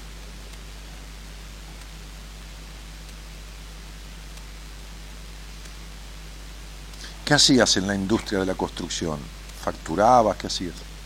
Sí, en trabajo administrativo. Ok. Eh, ¿Eras buena haciendo eso? Yo creo que sí. Yo estoy segura de que sí. Ajá. Eh, ¿Qué era? ¿Administrativo contable, de, facturación? Sí. Ajá, okay. vamos a, a poner... No me sé adaptar a los grupos de trabajo. ¿Cómo? Y el problema es que no me sé adaptar a los grupos de trabajo más que nada. Ah, ¿por qué? ¿Por tu nivel de exigencia? No, por mi mal carácter. Ah, el carácter de mierda. ¿Quién tenía carácter de mierda en tu infancia? ¿En mi casa? Sí, en la casa de tus padres, no en tu casa. Eh, mi papá. Bueno, ahí lo tenés. Viste lo que sufriste el carácter de mierda, ¿no? Y sin embargo, fuiste víctima y sos victimaria, porque le haces a los demás lo mismo que te hicieron. Muy bien, de 1 a 10, ¿cuál es tu capacidad? ¿Cuántos puntos te pondrías en capacidad laboral? No en capacidad social, capacidad laboral. ¿Cuántos puntos? Nueve. Nueve. Muy bien. ¿Cuántos puntos te crees que me pondría yo en capacidad laboral administrativa? O sea, si tengo que manejar, qué sé yo, no sé, las cosas, no sé, mis cosas personales nomás, eh, qué sé yo, los impuestos, el pago de los seguros, todo el tema de las tarjetas, la obra social, la puta madre que lo... ¿Cuántos puntos te crees que tengo en ordenamiento administrativo yo? De 1 a 10. 6. ¡Uno! Mirá, menos la nafta del auto, porque Marita no viaja conmigo. Sí, vamos a seminario, vamos juntos, pero después no anda conmigo todo el día en el auto para echarle nafta al surtido. Todo lo demás, todo lo demás de mi vida lo maneja Marita. Que olvídate, para mí entre confianza, capacidad y todo, es insuperable. Para mí, no importa, para mí. Esto es lo que importa, es para mí. Ok. ¿Por qué? Porque lo que yo no sé hacer, y hago más cagadas que otra cosa, busco a alguien que sepa hacerlo. Y cuando encuentro a alguien, lo valoro muchísimo y me, sirvo, en el mejor sentido de la palabra, de la capacidad de ese alguien. ¿Ok? Como la empresa se sirve de tu capacidad organizativa, a nivel todo esto administrativo, comercial. Bien, yo no sé nada de eso, soy un desastre, no me gusta, no sé, no pongo orden, no nada. Ni siquiera yo cobro mis honorarios. No, pues tengo un desorden si cobro mis honorarios. ¿Está claro? Bien. Entonces también lo maneja todo Marita. Ok. Quiere decir que si yo necesito una empleada administrativa para una evolución comercial y todo lo demás, ponele que no esté Marita, me digo, uy, justo estoy poniendo una sucursal de la casa de empanadas en La Pampa, le voy a hacer a Rosa que me la maneje ella. Y vos vas y lo manejas y tenés a todo el mundo cagando, como haces, ¿viste? Bien, al cocinero, todo lo demás. Ahora vos, que no entendés una mierda del quilombo que tenés en tu vida, de los vínculos, de tu padre, de tu madre, de esto, del otro, porque ahí la tenés a tu madre, como te dije. Fue trascendental en tu infancia tu madre. Porque te dije que por víctima o por fálica manejó ese hogar. ¿Tu madre fue una sometida de tu padre? Perfecto, ahí tenés la víctima. Ok, ¿por qué no te sentás con alguien que sepa arreglar esto? ¿Sabes por qué? Porque viviste una infancia tan exigida que crees que tenés que poder con todo. Así sos la chica perfecta que tu papá crió.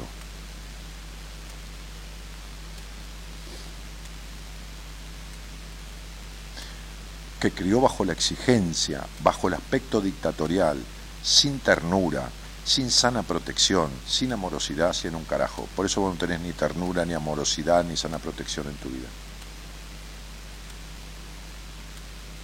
Por eso te abortás la felicidad.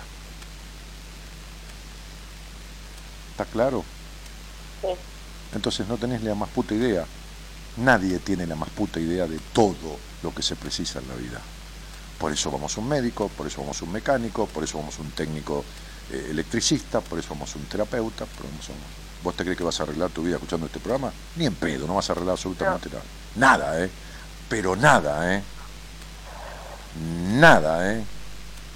Porque este programa te puede hacer descubrir lo que te pasa, pero nunca arreglártelo porque esto no es un proceso en terapia, porque esto no tiene la intimidad de un proceso en terapia, porque acá en una charla no resuelve los mecanismos que en un proceso se resuelven. Por eso dije que Liliana Bruni necesita sufrir, la González necesita sufrir, la otra necesitan sufrir, porque se retuercen en el barrio de sufrimiento y se quedan ahí. Y vos haces lo mismo. ¿Está claro? Sí. Pero si te agarra un tumor en una teta, no esperas ni dos minutos para ir al médico, ¿no? No. Bueno. Ok. Listo. Entonces seguís jodiéndote la vida con este tumor emocional que tenés, como digo siempre. ¿Ok? Bueno, entonces mi cielo, te mando un besito grande y ojalá que haya suerte. Lamentablemente te queda una mitad del año, es un año realmente maravilloso. Quienes saben numerología saben que yo estoy diciendo lo que es, porque la mejor mentira es la verdad. Este, y que, que, lo estás desperdiciando por todo esto que no está resuelto. Tendrías que estar de parabienes, ¿eh? Olvídate del país de las pelotas de Mahoma, ¿eh? Olvídate. Tampoco hay un carajo de laburo, la gente se muere de hambre, pero vinieron 400.000 venezolanos y tienen todo trabajo. ¿Entendés? Sí, sí, sí. Acá hay muchísimo. Sí, sí. Miente, miente que algo queda. ¿Entendés? Entonces, eh, Macri ganó tirando la mierda que Cristina estaba dejando. Y Cristina gana tirando la mierda. Ni la mierda que contaba Macri de Cristina era totalmente verdad, ni la mierda que cuenta Cristina de Macri es totalmente verdad. Pero los rumores, que hay un libro y estudios hechos desde Estados Unidos, yo tengo libros sobre rumores, miente, miente que algo queda. ¿Entendés? Entonces sería todo lo que pasa pasa en una magnitud que es ni un tercio de lo que cuentan que pasa. ¿Está claro lo que digo?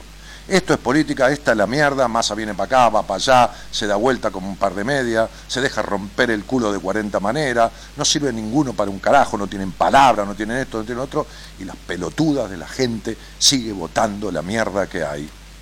¿Está? Y creyéndose todo el chamullo de la utilización que hacen estos tipos que son psicópatas, de la mentalidad mínima que tiene la gente en INE poner un voto el domingo rápido para comer los ravioles, no sabe ni a quién mierda vota, ni quién es el diputado, ni el senador, ni sabe un sorete de nada, y sin embargo van, se sacan de encima el voto y después quieren que le arreglen la vida. Todo viene infantil. Como vos crees que los tipos te traigan la felicidad que nunca tuviste. Bien infantil. Y después sos celosa, posesiva, discutidora, maltratante, esto y lo otro. ¿Entendés? Ouch. Sí. Te mando un cariño grande. Beso, gracias, Dani. De nada, cielito, de nada. Es imposible transitar un camino sin quitar las piedras que te lo impiden. En buenas compañías te ayudamos a descubrir la forma de lograrlo.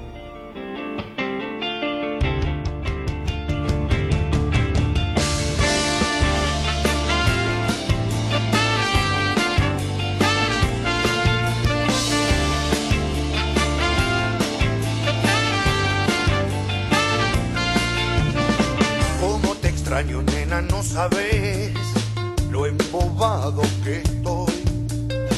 Me siento fuerte y débil a la vez, quizá eso sea el amor. Muero de miedo al pensar que soy yo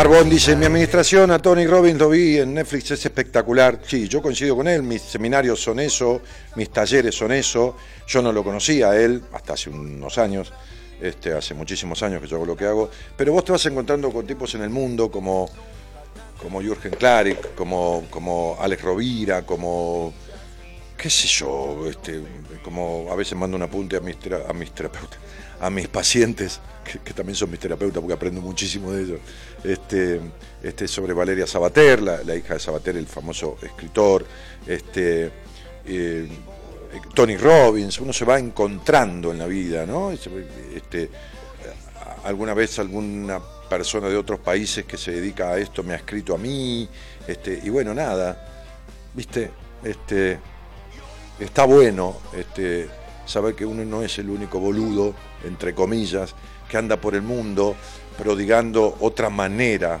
este, no convencional de procesos, de terapias, de esto, de lo otro, ¿no?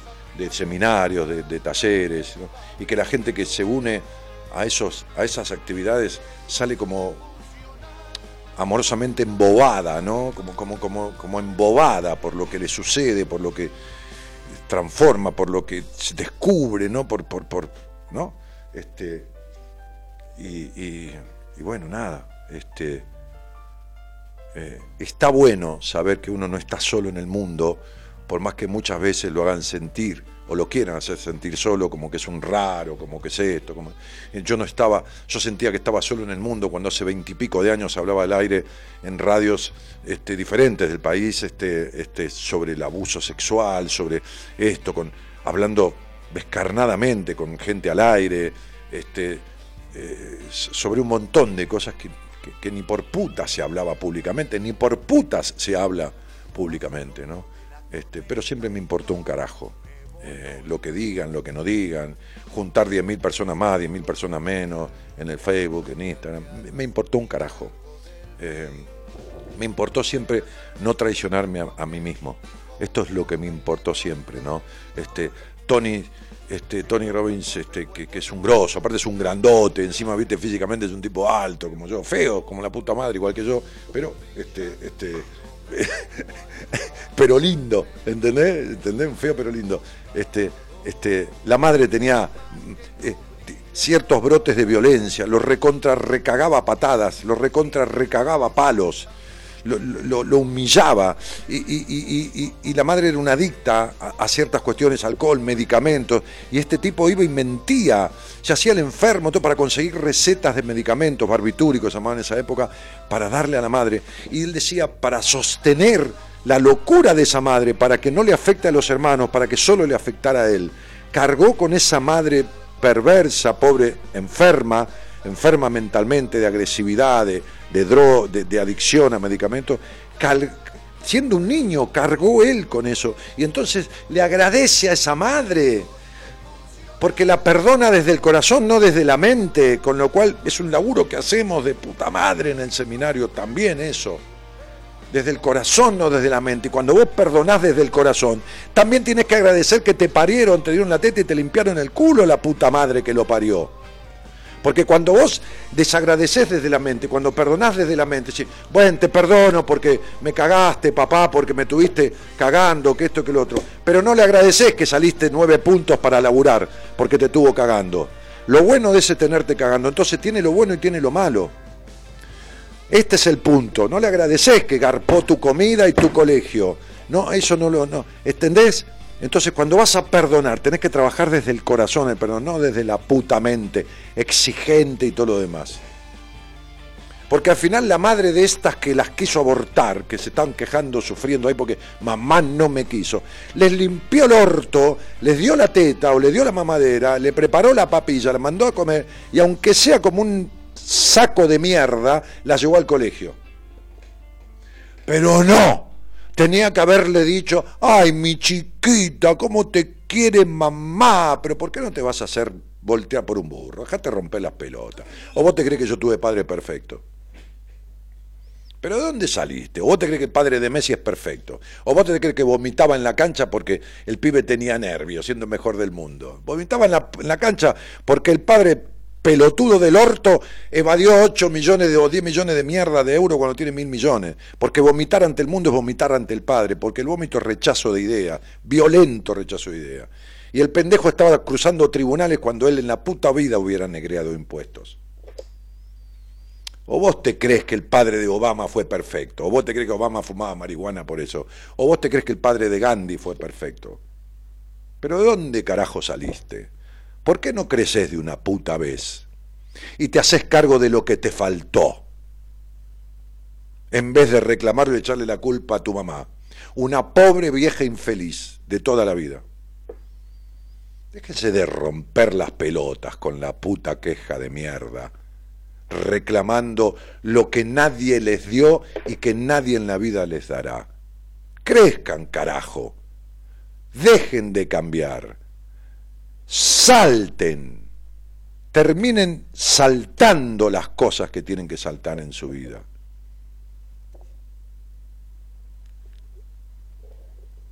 ¿Qué haces, María Laura? ¿Cómo te va?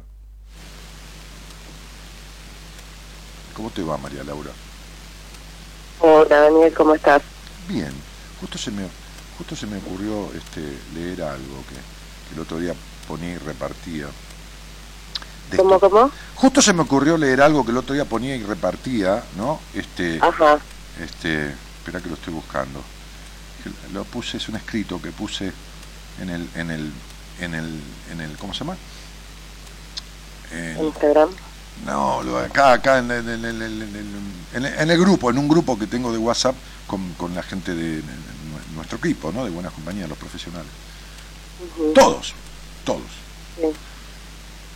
Y, entonces, este, es- eh, dice, que es un escrito que de vuelta, que dice, cuando las cosas se pusieron jodidas, soltando, cuando las cosas se te ponen jodidas, soltando te quedas corto. Te toca saltar. Es hora de pegar un estirón más grande y animarte a cambiar tu historia. Saltá de una buena vez. Empezá bailando tu propio tango, jugá el juego de tu vida, marcando tus propias reglas y esta vez no te hagas trampa. Que se sume el que quiera, pero vos reservate el derecho de admisión en esta historia. A partir de ahora come amor, purgate el corazón, volvé a armar la lista de invitados de tu propia fiesta e invitá solo a los que querés que estén. Borrá del mapa a los que hacen bulto y te ocupan espacio al pedo. Reconstruí tu mundo otra vez. Que nadie eligió dónde nacer, pero vos podés elegir dónde vas a vivir y sobre todo cómo. Hacé de tu casa y de tu cuerpo un templo, un templo sagrado. Cuídate más que a nada en el mundo. Ya sabés que sos la única persona con la que vas a llegar hasta el final. Saltá, ponete todo arriba de la mesa y preguntate si esto que estás viviendo lo elegiste vos o eso te lo eligieron a vos. Si ese sueño es tuyo o alguien te lo vendió mientras te, eh, estabas durmiendo. Hacé lo que te diga tu corazón, pegate ese salto al vacío que venís postergando hace años. Lo peor que puede pasarte es que se te tropiecen las patas hasta que te pares otra vez. Otra vez donde querés, hasta que lo logres. Elegí cómo querés vivir qué querés decir y con quién carajo querés estar. Animate porque nadie volvió nunca para tener una oportunidad más. No hay manera, te cagás muriendo. Es ahora, jugátela, da vuelta el bolso, quédate con lo que te sirve y todo lo otro tiralo bien a la mierda. Tirá, rompé, construí vos el mundo que decís querer. Decí te amo, decítelo ahí adelante, pero cumplilo, pedite perdón, agradecé, gritá lo que sentís, no esperes más. El tiempo devora y no te devuelve un carajo. El tiempo se lleva todo, incluso al tiempo mismo. Deja de fingir que soltás boludeces y pegá un salto mortal. Sacate la careta de una puta vez y animate a ser quien sos, le guste al que le guste, tirá esos tacos a la mierda, desajustate la corbata. Para saltar tenés que hacerlo en cuero, en patas, en pelotas, despedite de todo lo que ya no te sirve y saltá. Agarrá todo lo que te dolió hasta ahora, agarralo bien fuerte de la mano y cuando pegues el salto, abrí bien los ojos, no los cierres. Así vas a verlos caer uno por uno, abrí la mano y que se pudra, que caiga lo que tiene que caer. Vos solo tenés que saltar. Saltá, carajo, saltá. Hermoso, hermoso y muy lindo. Y te digo una cosa, se me ocurre decirte un millón de cosas. Eh, porque bueno, obviamente yo soy como una de tus oyentes más, eh, que bueno, que le han pasado cosas en la vida, ¿sí? Y por sobre todo, y lamentablemente yo creo que lo que tengo es que soy muy analítica, muy pensante. Sí, sí, olvídate, olvídate. Eh, como Rosa. de querer hacer todo correcto y si no está correcto o no está bien, mm, definitivamente no va a estar bien. Y cuando vos estás leyendo todo eso, vuelvo a caer en eso que alguna vez te dijeron eh, las personas que te llaman, ¿cómo hacemos? sí Porque obviamente yo tengo un, ¿cómo te puedo decir? Quiero cambiar todo, ¿sí? Eh, no, sirve cambiar nada, no sirve cambiar nada. No te sentís libre. A ver, María Laura, mi cielo, vos naciste grande, naciste vieja, ¿entendés? O sea, no que naciste, naciste y tenías siete años o diez y, y, eras como de veinte, ¿está claro que te digo? Sí, sí, sí. Sentís que tenés vieja el alma, o sea... Totalmente. tenés, tenés, ¿cuánto? ¿43 años? ¿Cuánto tenés? Tengo, eh, cumplo 43 justamente en julio. Bah, perfecto. Tenés 43, ya estás, estás viviendo los 44, pero no importa. Entonces, digo, eh, vas a vivir los 44, ya estás viviendo los 43, pero no importa, vas a cumplir 43 años. Bien, sentís como si hubieras vivido 178. Pero el alma, el cansancio del alma, ¿entendés? La tristeza, el gris que tenés ahí adentro, de este alma. Porque eras una nenita y dejaste de serlo de un día para el otro. Porque eh, a ver, porque porque no se puede, a ver, sí se puede, pero no. Decían los conductistas, siempre repito esta frase, dame un niño, haré de él lo que quiera, y, de vos hicieron por la crianza, por la circunstancia de vida, la que corresponde que sea la políticamente correcta, la estricta, la controladora de todo, sobre todo de vos misma. Te controlás en todo. No quiero ni tocarte el tema de tu sexualidad. Olvídatelo, porque es la carencia más grande que tenés en tu vida, tu complejo de puta con el que fuiste criado es terrible. no tenés libertad ni en la soledad de un cuarto, ni con vos misma siquiera. Mira, es más, te comento, cuando era chica, no me acuerdo qué edad, pero era chica, eh, sí, ponerle siete años o seis, seis, porque todavía estaba mi abuela, eh, me dolía muchísimo la cabeza a mí siempre, me dolía, me dolía, me dolía la cabeza. Bueno, la cuestión es que en el lugar donde yo vivía, sí, me llevaron a todos tipos de oculistas. Me, acuerdo que me hicieron una tomografía computada pensando, ya viste, en lo más último más trágico. Sí, sí, un tumor. Me igual, ¿eh? Sí, un tumor, pensando en un tumor. Claro, y me trajeron a Buenos Aires a hacerme otro estudio cuando mi mamá no tenía obra social, me acuerdo que... ¿Qué edad tenías ahí? ¿Qué edad tenías? ¿Qué edad tenías? Y yo digo que empecé eh, antes de los seis, porque a los seis falleció mi abuela, pero también eh, fue tipo a los diez, creo que fue diez, once, habrá sido lo último, que después de haber venido a Buenos Aires, volvemos al lugar a donde yo nací, que es Pergamino, no miento, donde me crié, que es Pergamino, y un oculista, y yo me acuerdo patente de, de, ese momento, yo me voy a sentar, tenía una pollera, me acomodo la pollera y tenía una camisa con un volado, entonces me acomodo el volado de así con la mano por el hecho de que el volado se me había dado vuelta, entonces el doctor como último le dice a mi mamá, mire señora, no deje, eh, deje de gastar plata porque esta chica no tiene absolutamente nada. Nada, No, no tiene nada, el único problema que ella tiene es que es muy perfeccionista. Mm, ya desde esa edad, que me dolía y me dolía y me dolía la cabeza. Yo a lo que voy es que yo digo, yo, yo no, recuerdo que mi mamá haya sido tan así.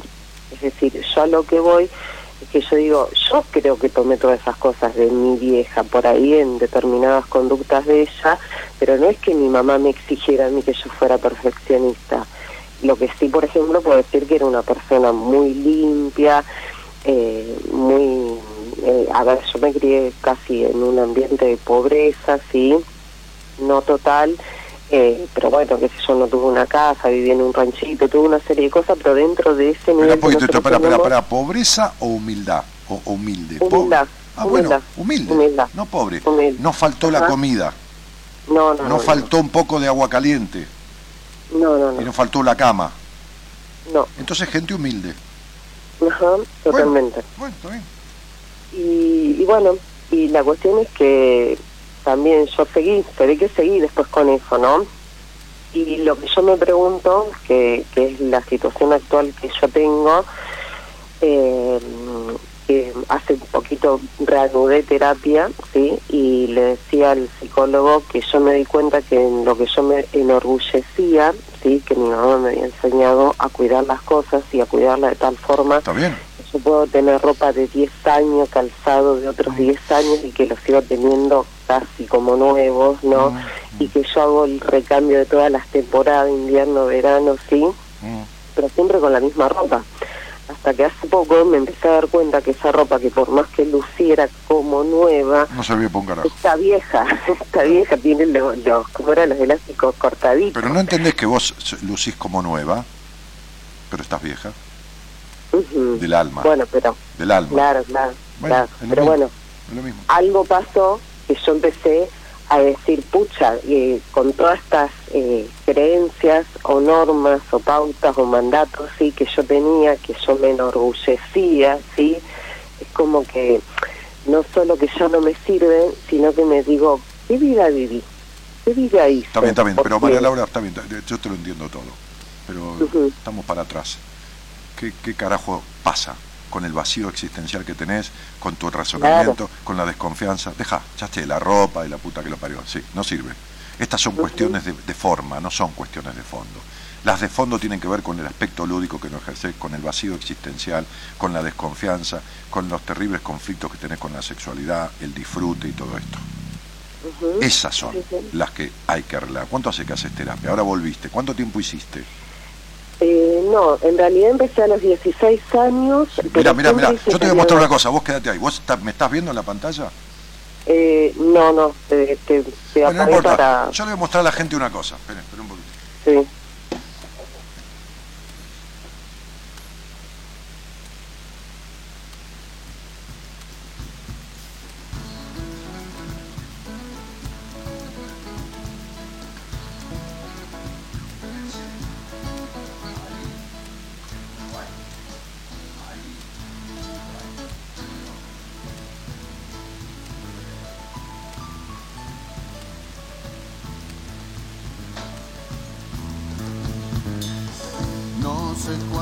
Cosas se pueden encontrar.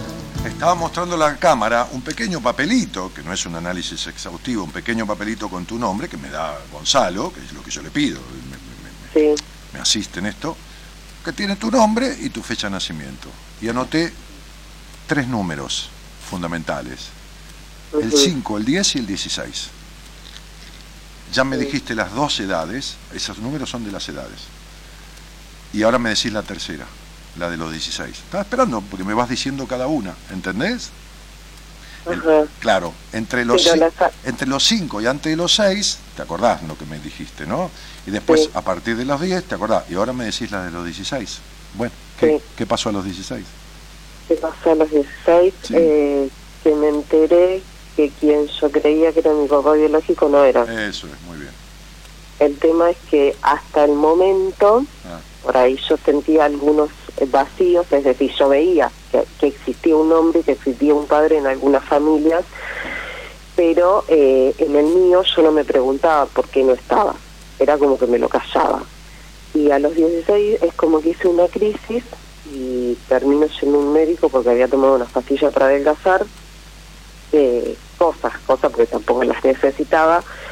Y bueno, y en medio de la conversación eh, salta toda esta historia, entonces eh, yo que había ido solo un control, vuelvo a mi casa y le digo a mi mamá, es así como vuelvo llorando, mi mamá me dice, pero ¿qué te pasa? ¿Qué te pasa? Le digo, no, lo que pasa es que el doctor me preguntó y yo le dije que yo no sabía nada de mi papá, que mi papá durante todo este tiempo nunca se había acercado a preguntarme cómo estaba, cómo me sentía, si yo estaba viva, si estaba muerta y bueno, como que me había afectado, ¿no? Y ella, para hacerla mejor, me dice, no, no, no, no, no, pero no llores porque Jorge no es tu papá. Como dice, no, Jorge no tenía que llamarte porque Jorge no es tu papá, por eso no te iba a llamar nunca. claro. Qué, qué linda manera de arreglarla. La descompuso del todo. Sí, peor. Bueno, peor. aprovechó, aprovechó la oportunidad para mandarte un- una que tenía guardada y no sabía cómo carajo decírtelo, ¿viste? Sí. Mm, sí, y te digo más, mi mamá falleció de cáncer de colon. mm, Y a lo que yo voy es que lo que a mí me pasa, mm, que yo siento mm. Eh, cronológicamente, eh, bueno, yo estoy pasando por una situación difícil con mi hijo mm. y a lo que voy es ¿Qué que toma? hay ¿cómo? ¿Qué toma? Que es marihuana, pero en Sí. realidad es la marihuana y todo el entorno. No, no, por supuesto, por eso te dije que toma. ¿Qué toma o qué- no importa, qué fuma, qué adicción tiene? Mm. Y lógico, con ese padre que tuvo y esa madre. Entonces, la adicción, para un poco, la adicción Sí. tiene que ver con un padre desdibujado y un castigo a la madre por elegir ese padre. Así como sos adicta vos también a la perfección. sí, ¿Entendés? Sí, Es un castigo a la madre por haber elegido ese padre. Muy bien. Ahora te pregunto yo, porque si no, entiendo que me quieras contar tu vida, pero también tengo un tiempo. Límite, me quedan ocho minutos de programa. Eh, vamos de vuelta. Vos Sí. conociste a tu padre verdadero, o sea, a tu, a tu progenitor, no a tu padre, a tu progenitor. no. Bien. ¿Y por qué no lo fuiste a buscar? Eh, porque cuando... Sí, porque llegó un momento donde dije, no sé, no lo necesito, no no no quiero, eh, me parece que, que él él sabía de mí. No, no, yo te voy a decir, acá, no, no importa que él sepa, y si quiere o no quiere, te tiene que importar tres huevos. Esto es lo que haces de tu vida. Todo lo que tu madre hizo. Y sos tu mamá. ¿Sos tu mamá? ¿Cómo? sos tu mamá. Sos Sí, más tu mamá que vos misma. Entonces, no Sí, fuiste sí, a ver a tu padre por el miedo al rechazo. Esta es la verdad. Y cuando uno va a buscar al padre o a la madre, le tienen que importar tres carajos lo que hace el otro con uno. Es más, tienen que llegar y decirle, no vengo a exigirte nada, ni a reprocharte nada, solo vengo a poner la figurita en el álbum, porque en el álbum tengo un espacio vacío. Vengo a ponerle nombre o cara, imagen o tumba, que esté muerto, no importa. Llego al cementerio donde lo enterraron. ¿Cuánto tiempo hiciste terapia? No me expliques más. ¿Cuánto tiempo? Contestame.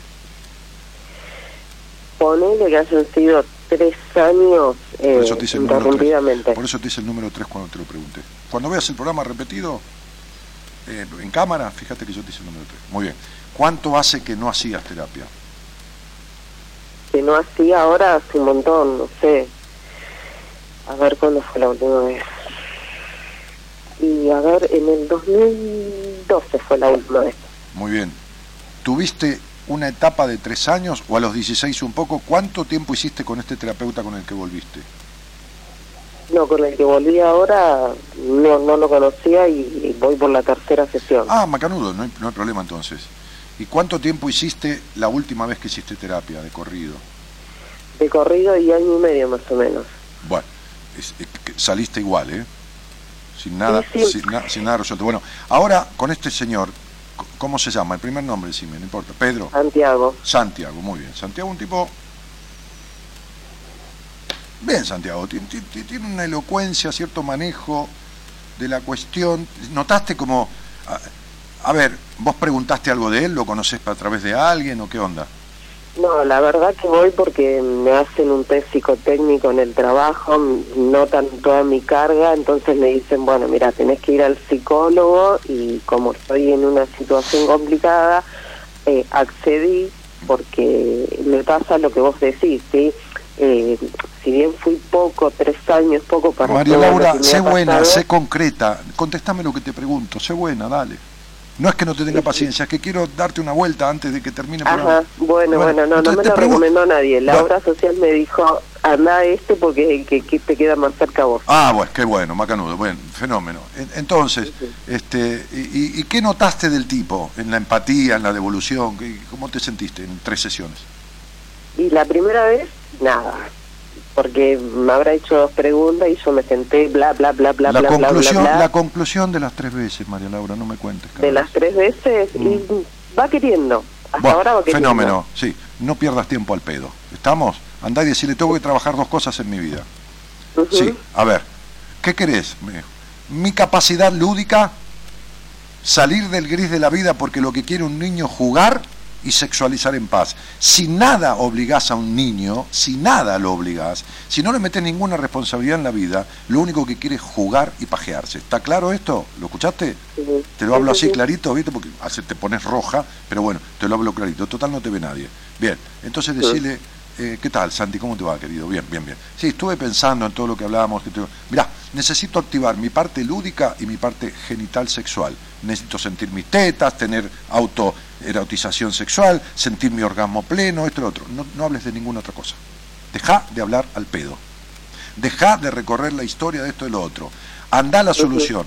Anda a la solución del quilombo. Y estos dos factores son desencadenantes en vos de una transformación. Por supuesto que yo laburaría para introducirte, justamente hablando de sexualidad, para introducirte en este tema y liberar las ataduras que tenés al pasado, de esta madre que limpiaba sobre lo limpio, ¿se entiende, no? Tu mamá Sí. limpiaba sobre lo limpio, está claro, ¿no? Bien, cuando uno limpia sobre lo limpio, lo que limpia es la suciedad que tiene adentro. Por eso siempre sigue limpiando porque la suciedad de afuera, que no está, está siempre porque está reflejada por la sensación de suciedad de adentro. Suciedad culposa, suciedad por el sexo, suciedad por el disfrute, suciedad por todo. Suciedad por la mentira, por el ocultamiento, por todo. Entonces, evidentemente, esto no se arregla yendo a tener sexo con un burro, pero sí necesita de un trabajo direccionado hacia un cambio de tu estructura psíquica, psíquica que tiene el hábito de la culpa del disfrute y de la sexualidad intrusionada. ¿Se, ent- se entiende lo que te digo, no? Sí, sí, sí. Muy bien. Vos te preguntabas por qué tu mamá nunca te exigió. Bueno, yo te lo voy a explicar clarito. Cuando vos tomás la teta de la madre, o no importa, te da a comer papillas si no te pudo dar teta, vos tenía leche, lo que mierda fuera, te sostiene, te ca... Te ca ¿eh? Que sí que me dio el pecho. También no hay problema, pero te explico, ah, porque esto es para todos la charla. Entonces, cuando vos tomás la teta, cuando tu mamá te baña, cuando te pasa crema en el culo porque tenés paspado, cuando te, cuando te duerme en su pecho, cuando todo eso, Sí. Eso, eso es la construcción de tu personalidad. Esa energía que toma el niño de la madre, por eso crece menos si lo dejas en una incubadora que si te lo llevas con vos, va contagiando y habilitando o restringiendo su propia energía. Y se empieza a conformar en ese vínculo la personalidad del niño, que puede ser tan adaptativa a su esencia, a lo que trajo como herencia genética, como distorsiva de su esencia. ¿Está claro? Y ese hogar gris en el que creciste fue distorsivo de tu esencia. Hay que volver a la esencia, dejar al adulto. No importa tu adulta. Tu adulta desconfiada, esto, lo otro, es por un niño traicionado. Tu adulta prejuiciosa es por un niño cooptado y limitado. Tu adulta vacía es por un niño sin la frescura y la espontaneidad en las edades de la infancia que tuvo que haberlo tenido. ¿Entendés? Sí, sí. Entonces hay que trabajar sobre el niño. De cada un millón de personas que va a consultar un terapeuta, 999 mil, o sea, ¿entendés? 999 mil, o sea, salvo mil, 999 mil tienen el quilombo que tienen instalado desde su infancia. Importa un carajo el adulto. A mí, de los 28 pacientes que tengo, 27, en 23 me importa un carajo el adulto. Yo trabajo su, psiquis de la infancia, trabajo esa cuestión. Por eso resolvemos fácil. Cuando yo cuento un cuento, una historia, todo el mundo queda como, ¿viste? ¿Viste que, ah, oh, el cuento, Sí. ah, ah, ah, porque el cuento va a parar al niño. Hay que reparar la psiquis del niño. Hay que quitar lo que esa psiquis vulneró, lo que eh, esa psiquis afectó para dar libertad, para volver a la estructura de espontaneidad, libertad y naturalidad que perdiste. ¿Entendés esto? Entonces se abre en vos lo lúdico y se abre lo genital y es determinante. Ahora, si vos le decís a Santiago clarito, por favor, tenés 43 años, ya está, no pierdas más tiempo. Sí, obvio, obvio. Aparte, Sí, ¿le clarito. pasa? Che, Santi, sí, ya sé que te pasa eso. Yo ya lo sé. A ver, si no, viste, me pego un tiro en los huevos. Si a esta altura de mi vida no sé lo que te No, pasa. no, pero que te digo que... Tengo tu nombre y que- todo tu más, yo sé lo que te pasa. Entonces, cuando le digas a Santiago. perdiendo más cuando, tiempo. cuando le digas así, no, pero yo sé lo que te pasa aparte, ¿no? Que lo, lo que te pasa en las edades que te pasó. Bien, le decís a Santiago, mira, esto, lo otro, eh, soy controladora, soy exclusivamente clitoridiana, como decía Freud, que, que no hacerle escuchar todo esto, y listo, chavo, ponéselo que se haga cargo el chavo, si tiene las bolas y sabe bien, y si no, a tomar por culo. Entonces sería, eh, como el orgasmo de clítoris es un orgasmo infantil, soy lo infantil, lo infantil sexualmente que, que, mi orgasmo de clítoris, que es el único que más o menos tengo, determina esto y lo. Así que arreglame ese quilombo, hermano. Bien, así, arreglame ese quilombo. El tipo te dice, este, sí, bueno, este, este, este, este, levantate y andate a la mierda. ¿Entendiste? Ujú. No perdás Sí, más tiempo. sí. Dejá de hablar de tu mamá, el abuelo, tu tío, el papá que Claro, no estuvo. claro. No, no, no, ya está. Este es tu quilombo. Este es tu quilombo. ¿Está? Y ese niño, no te olvides que ese niño, vos tenés un solo hijo. Uno solo. Sí. ¿Qué se llama el primer nombre? Brandon. Bien, qué lindo nombre. Bien.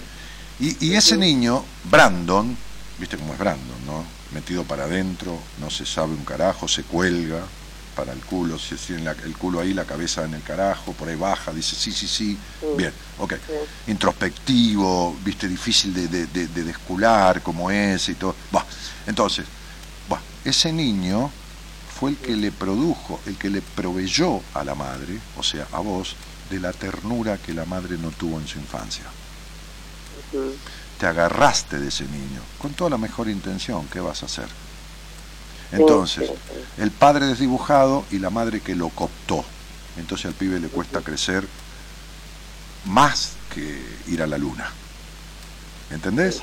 Eso. Está, está claro, ¿no?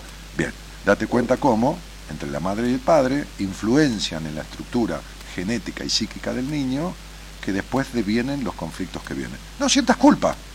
A todos nos quedan cosas por arreglar. Y en algún punto siento culpa, porque... No, bueno, pero también, pero, es decir, pero mi vida, si vos sos culposa hasta cuando coges, imagínate cómo no vas a sentir culpa porque el nene fuma Sí, marihuana. sí, sí, bueno, pero, bueno, eh, te digo la verdad, me importa en ese momento que lo que yo pude haber originado y Es que el pibe, necesita, es que el pibe necesita una madre feliz. Si seguís siendo la misma infeliz, el pibe se sigue afectando por lo mismo, ¿entendés? Ujú. Bien, Está claro. Sí, sí, sí. Entonces resolve, claro. resolve lo tuyo y deja la culpa que de culpa tenés para repartir. Te mando un beso. Bueno. Chao, chiquita. Gracias, Ariel, un beso. Qué difícil que es todo, Dios santo. Qué difícil que hacemos todo. Qué difícil que hacemos todo. Mm. Sí, sí, después lo comparto en Instagram, chicos. Me encanta cuando te pones loco, te transformas en un loco lindo. Sí, claro, sí. Eh, compartir, sí, tal cual, también quiero ese escrito. Bueno, tranquilo. eh, eh, eh. Saludo de corriente, dice Pedro Walter. Cande Moreno Dani, te amo mucho. Sos lo más lindo de mi vida. Me das tanta paz. Dios te bendiga siempre. Bueno, igualmente, cielo. Poné tu foto ahí, Cande Moreno. Deja de ser un ratón con un ramo de flores. Este tu, es tu Facebook personal. Poné la foto. Cande, deja de esconderte en la vida. Bien sincero, Dani, saliste igual de la terapia. Se ríe. Este, hola, dice Ángela. eh, eh, Cristina, te pregunté de los SCON, flaca, no me contestas nada, querida. Aplausos acá, ponerte grosso, dicen, bueno. Este. mm, mm, mm, mm, ya estamos esperando Imperial para hacer un charloteo e irnos. E irnos. Mm, Erika Oro dice, me encanta cuando puteás porque se siente liberador. Yo hago eso y me libero en cada puteada. Bueno, bien, Eri, me alegro mucho. De lo que no te liberás es de la melancolía, mi cielo. ¿eh? Elida Candia dice, quiero eso que le... ¿Qué quiere? perdonar el corazón, que bien nos hace. Perdonar el abandono, el grito, el maltrato y transformarlo. Alejandra Yafil, por algo tenemos esa foto, no fue casual, teníamos que tenerla, dice. ¿no? Teresita Sánchez dice, Dani, estás como loco. Viste, Ale, por eso tenemos una foto con él en la puerta de Oye Chico. Ah, un día fui a Oye Chico ahí me encontré a las oyentes, en la- unos oyentes en la puerta que realmente estaban bailando ahí. en la- ¿Sabe dónde es Oye Chico, no? Sí, en San Telmo. Cualquier boludez, dice. ¿Cómo No, no? ¿Cómo no? ¿dónde está la bohemia? La, la bohemia. La Bohemia en Flores. Y bueno, al lado. Ah, en la sí, sí, sí, sí. en- en- mire, Morelos y Yerbal. Bueno, entonces estaban ahí. Yo bajé para ver ese lugar sí. porque no sé qué estaba buscando para algo del programa, ¿eh? Y fui a verlo a la noche, no me acuerdo qué. Y estaban cuatro chicas ahí en la puerta y me puse. Sí, ya sé dónde. Se me fue la timidez por un segundo. La primera vez que yo fui a bailar en mi vida, Sí. fui ahí enfrente, y la única. Bah, no fue a ningún lugar bueno, tampoco. No, la- enfrente, ahora es un estacionamiento. Sí. Era una salsera. Marbón dice, yo fui al taller de Rosario y cuando miraba esa filmación de Tony Robbins, el, el- el coach yankee, este, el- entre- este, este terapeuta, ¿no? Sí. este, me acordaba de vos, Dani, y las sensaciones que sentí en el taller. Es todo tan mágico que solo se explica viviéndolo. Ah, sí, por eso le digo a la gente, venite al seminario, acá te rompe la pelota. Porque, porque, porque es un, es un cambio psíquico que produce resultado mágico. ¿no? Esta es la cuestión. Ese, Eh, ese Robbins lo dejaba planchado a todos, ¿eh? Tony Robbins tiene un bozarrón como el tuyo, dice. Sí, sí, tiene un bozarrón. Sí. ¿Qué? Los dejó planchado a todos, Robin. ¿Por qué? ¿Qué, qué va a decir? ¿Por Batman? No, no, no, no, ¿no es el de la Presto? Uy, Dios santo. ¿No es el de la Presto? No, no, Robbie, no, no. Eh, Sí, el del spray para el pelo. También. Será no hay más, no No, fabrica esa es más. Robbie. No fabrica más eso ya. No, la Presto Robin, ¿no? No. Sí, ¿A sí. dónde? ¿Pero Se dónde? vende en sellecito y yo le pongo al, al pomito que pedo, tengo. ¿qué Tengo como un bombo- bombero loco y me plancho las camisas así, Pero con Robin. de joder. ¿Qué va a haber? Analia Lorellana dice que Jürgen Klarik es maravilloso. Sí, otro, otro tipazo, un estimulador, un tipo replanteador de todo. Se le habla de lo que es la herencia cultural y toda la, la cosa intrusiva de... Bueno, nada, son tipos con los cuales uno siente que coincide y seguramente alguno de ellos, alguno de ellos, porque me he escrito con alguno de habla hispana, ha coincidido conmigo también, pero bueno, viste, que es como, como una pequeña cadenita de gente que hace y piensa de la misma manera que se va encontrando en la vida. ¿Está? Este. Bueno, che, dígame una cosa. Este, ¿Cómo anda, Martínez? Sí.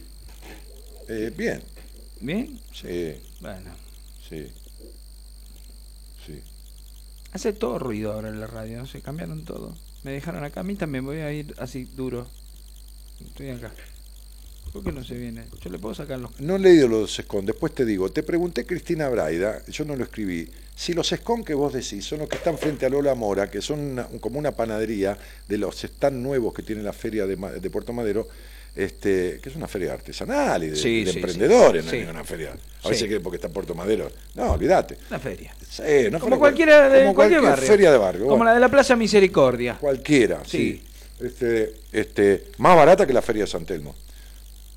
Este, y, hay unos scones, hay como una especie de panadería que tienen lindas cosas ahí y tienen unos scones que tienen fruta brisantada adentro. Sí, son eso, porque otro no había. Pero por ahí no, los, no sabe porque no, los- no, los encuentra. ¿A quién? Y no dice que los esconde. No, y no por ahí no los, y no sabe dónde los deja y los, no los encuentra. Bueno, Damián Molinari, eh, este, este, fe- feliz este, eh, eh, entrada al programa. Mire, Imperial, los ¿Qué pasa, Martín? Los esconde y después no los encuentra. lo- no los esconde, los scones. Nosotros jugábamos a las escon cuando éramos chiquitas. Sí, los Boy Scones. También estaban los Boy Scout, había varios de esos, sí. ¿Usted fue Boy Scout? No. No, no, no, Yo de sí. ninguna manera, ¿sí? Sí, sí, tres días, cuatro. Duró mucho. Sí, en Don Bosco. Cuando me pusieron esa corbatita y todo eso. No, no, me ese fui al pantalón cortito, Me fui al no, carajo, no, sí. esa bermudita, no. Sí. Yo me acuerdo que iba al colegio con pantalón corto Sí, y quedaba 15 cuadras de mi casa, 18. ya con las patas peludas, usted De todo no largo. No, no, no, no, era el alto, alto. Alto y con bermudita ese, no, era No, pero eh, lleva- iba con pantalones cortos a la primaria. Llevaba pantalón corto. igual, Martínez, con la altura que usted tenía Iba en parecía uno de, los, bicicleta y cuando llegaba en invierno uno de los pechos boy debía tenía las patas blancas con Claro. redondeles rojos, vio del Claro, frío que se le hacen como unas aureolas rojas. Sí. Ah, me agarcaba de frío, mira. Y con el pantalón cortito se notaba más. Pantalón cortito, sí, después me compraron un Pantalón cortito medio de algodón, decía la canción. Y después, sí, y, y después iba ya con pantalones largos, ¿vio? Claro. Sí, este, este, Ha sobrevivido a la humanidad esas cosas, ¿no? De los chicos iban con pantalón corto, dos grados bajo cero. no, oiga, en esa época, no sé qué mierda pasaba, que había escarcha en las Escarcha, claro. El, el- el agua, el agua servida, el agua de los cordones, Sí, que hay agüita así en los barrios, estaba Yo tenía que cuidarme Sí. con la bicicleta porque si no iba a parar a la mierda. Claro, porque Ayer era- anduve en la moto hablando de ir a parar a la mierda. Hice una curvita así media jodida cuando llegué, subí a la vereda y casi que se me cayó la moto por el costado. No. Sí, pesa 200 kilos. Ni Dios lo permita. Sí. Me puse el casco, todo. Porque era un clima más seco antes, ahora es más húmedo. No, no sé por qué, pero Y- el asunto es que hacía un frío de cagada. Estaba la escharca, como decía un amigo de mi padre, la escharca. Sí. Estaba todo escarchado. Pero sí. Bueno, pero ahora no hay más, porque está mu- mucho más húmedo. El clima cambió, cambió. Tenemos el cambio climático acá entre nosotros Sí, ya. sí, cambió el clima. Mm. Sí, sí, sí, sí. Este, bueno, como cambió el clima en Racing, tenemos campeones, ya no sabemos campeones. Ya está. Por ya 15, está. 20 años. No, más. no, no, no se, no se haga el, eh, ahí. Por favor, que ahora ya dimos la vuelta en menos de cinco años. Sí, oh, ¿Y sí? Sí, pero olvídese, ya son 15, pero mínimo 15. ¿Le parece? A mí me No, parece, sí, sí, bien. sí, No. sí. Bueno, este, ¿qué le decía? Ah, y en esa época iba al colegio y, mm, ¿cómo se llama?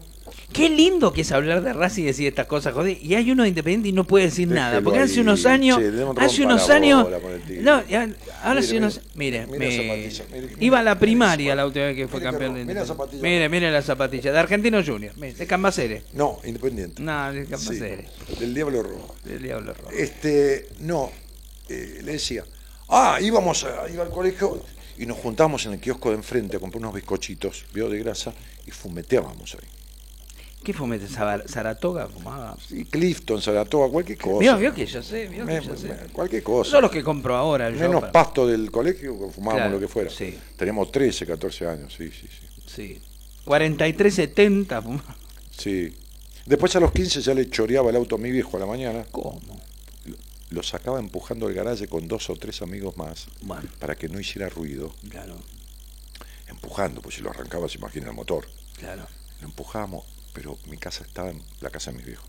Era en bajada, te- como, so- co- como, como en bajada. En Barranca. en barranca, como, como una pendiente del garaje hacia Sí. la calle. Un día se nos fue al carajo el Claro. auto Y- y, chocó contra, No. el, el paragolpe pegó contra la columna de, del, No, el- de alumbrado. de alumbrado público de la calle de, enfre- de la vereda de enfrente No. y el farol del alumbrado público se cayó arriba del, del- del- de la tapa del baúl. Hicieron bolsa. ¡Ah! Se, se- se marcó toda la tapa del baúl No. por un auto duro de un torino. Claro. Para, mi padre tenía, un- eh, sus amigos vivían enfrente. Y entonces le hacían eso a Manuel, pobre Manuel, un fenómeno. Roberto, el hijo. y Manuel con la ñata, que era su esposa, se apoyaban La así. ñata se llamaba mi tía, le decían ñata. ñata le, se apoyaba con Manuel en el, en el, ¿cómo es? En la mm, baranda del balcón y los Sí. miraban como dice, ¿a vos te parece? ¿Por qué no me pides la llave? Estaba con la no, llave. pero ¿sabe qué pasa? Yo tenía 14 años, Claro. voy a pedir la Este llave. le afanaban a los 16. Nos íbamos- no, 14 años, entre 14 y 15, entre segundo año, tercer año de secundario, segundo, tercero. Y con mis amigos, los, los trillizos, que eran de, de la otra cuadra, le choreábamos el auto a mi viejo y nos íbamos con el auto hasta el centro de Ramos para que nos vieran las pendejas, chicas. que nos vieran las pendejas que entraban al colegio Belgrano, que usaban un jumper gris con una, eh, un jumper gris con una, una camisa blanca, corbatita verde, un jumper a cuadro, y- y tableadita la pollera. Mm, cuente que me hace bien, Martínez. Sí, Cuente que y me tenía, hace y bien. tenía el jumper tiene un cinturoncito de la misma tela y entonces se levantaban la pollera y les hacían un doblez sobre la, la Sí, pancita sí, para que fuera más corta Claro. y se le veía el culo y entonces no se No, un asco. Sí, un asco. entonces te paramos el torino ahí. Usted llevaba los trillizos, a ver, usted no miraba. No, no. Imagínese en esa época un torino color bronce. Es lo mismo, peor que un Mercedes ahora que hay cualquier cantidad de Mercedes. Isidoro Cañones. No, olvídese, olvídese. Buah. Cuando no, el padre de los pibes tenía una camioneta con la cual hacía, el padre de mis amigos, hacía reparto de medicamentos Sí. para una droguería. Este, este, a las farmacias, ¿vio? Claro. Y a veces lo acompañábamos al pelado a- al, al recorrido. Un sábado íbamos al colegio, íbamos a repartir medicamentos, oh, todo un recorrido por la farmacia, había que bajar, dejar los medicamentos, bueno, todo el quilombo. Este, le choreábamos la, No.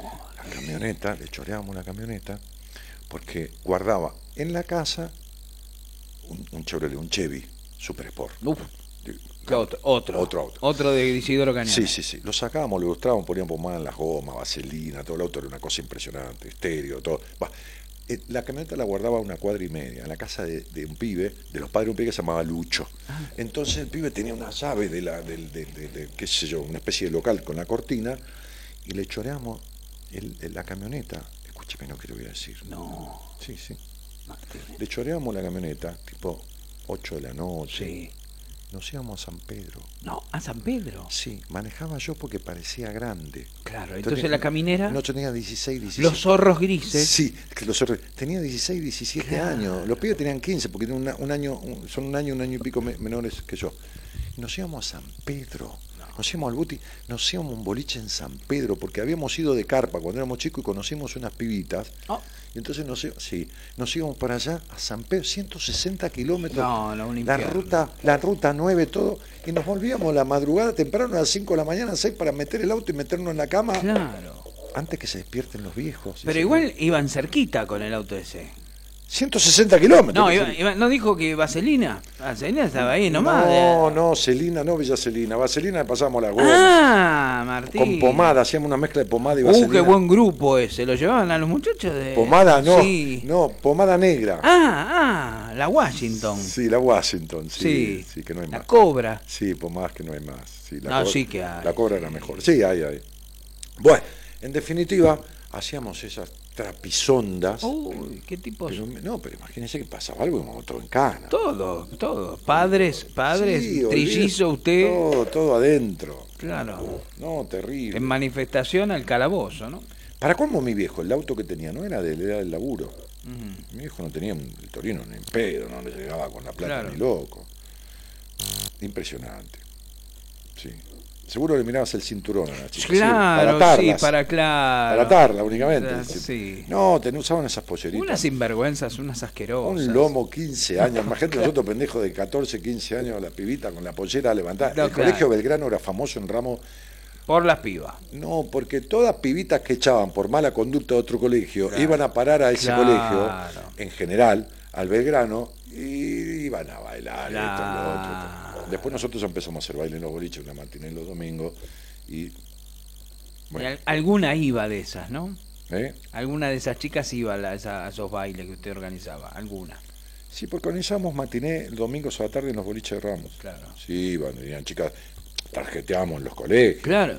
Y venían chicas de los diferentes colegios. Sí. Nosotros íbamos a buscar a las chicas del Janner. Nosotros sí íbamos a las de la Medalla Milagrosa el Santo Domingo, Ah, mire usted. las chicas de Colegio Monjas. Sí, sí, sí. Las chicas del colegio de monjas como que tenían un, un- Claro, porque usaban el jumper, ¿no?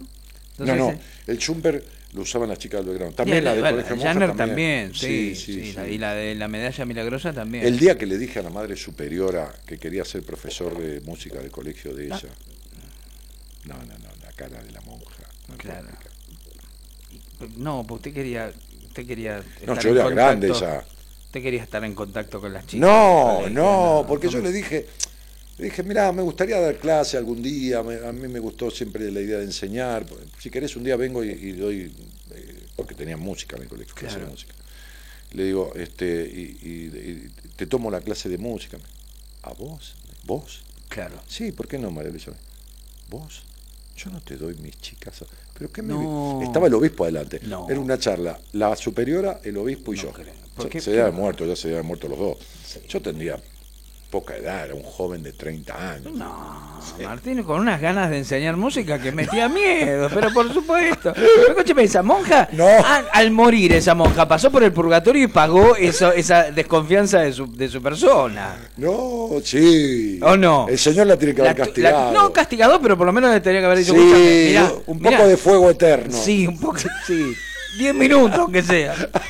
¿Cómo vas a pensar mal de este muchacho? Claro, Le dijo. con esta caripela de No, buen tipo que tengo. no. Olvídate, como me viste cara de torrado. Por ahí, la, la- Además fui con su excelencia reverendísima, el obispo. El obispo. Me llevó me dijo, ¿qué haces? ¿Lo conoces a Danielito? Sí, lo conozco, Sí. dijo ella. ¿Cómo no? Pero aparte de esa mujer, la, la crianza que debe haber tenido que le hizo tan desconfiada. No, no, no, nada, no. Ni los hábitos la sanaron a esa mujer, No. de sus afectaciones. No, este, vieja jodida, porque jodida. Eso, es de vieja jodida, Sí, retorcida. sí, sí. Eso es no creer en la mano de Dios que me puso en el Claro, camino, justo. eh, en el camino de su institución, Claro. donde ella era la madre superior. Ella se negó a abrir el camino que Dios propició. Claro, Por un presunto, por una presunta idea por suya. una presu- una un prejuicio. Sí, absoluto, sobre su persona. Pero claro, un prejuicio infundado, sin, claro. ningún, sin ningún motivo de nada. De ninguno. Ah, para colmo, llevado de la mano de su excelencia Sí, reverendísima. del enviado de Dios a la iglesia, ¿no? No, no, no, una Sí. mujer con, con un alto grado de, Sí. de desconfianzas. Sí. No.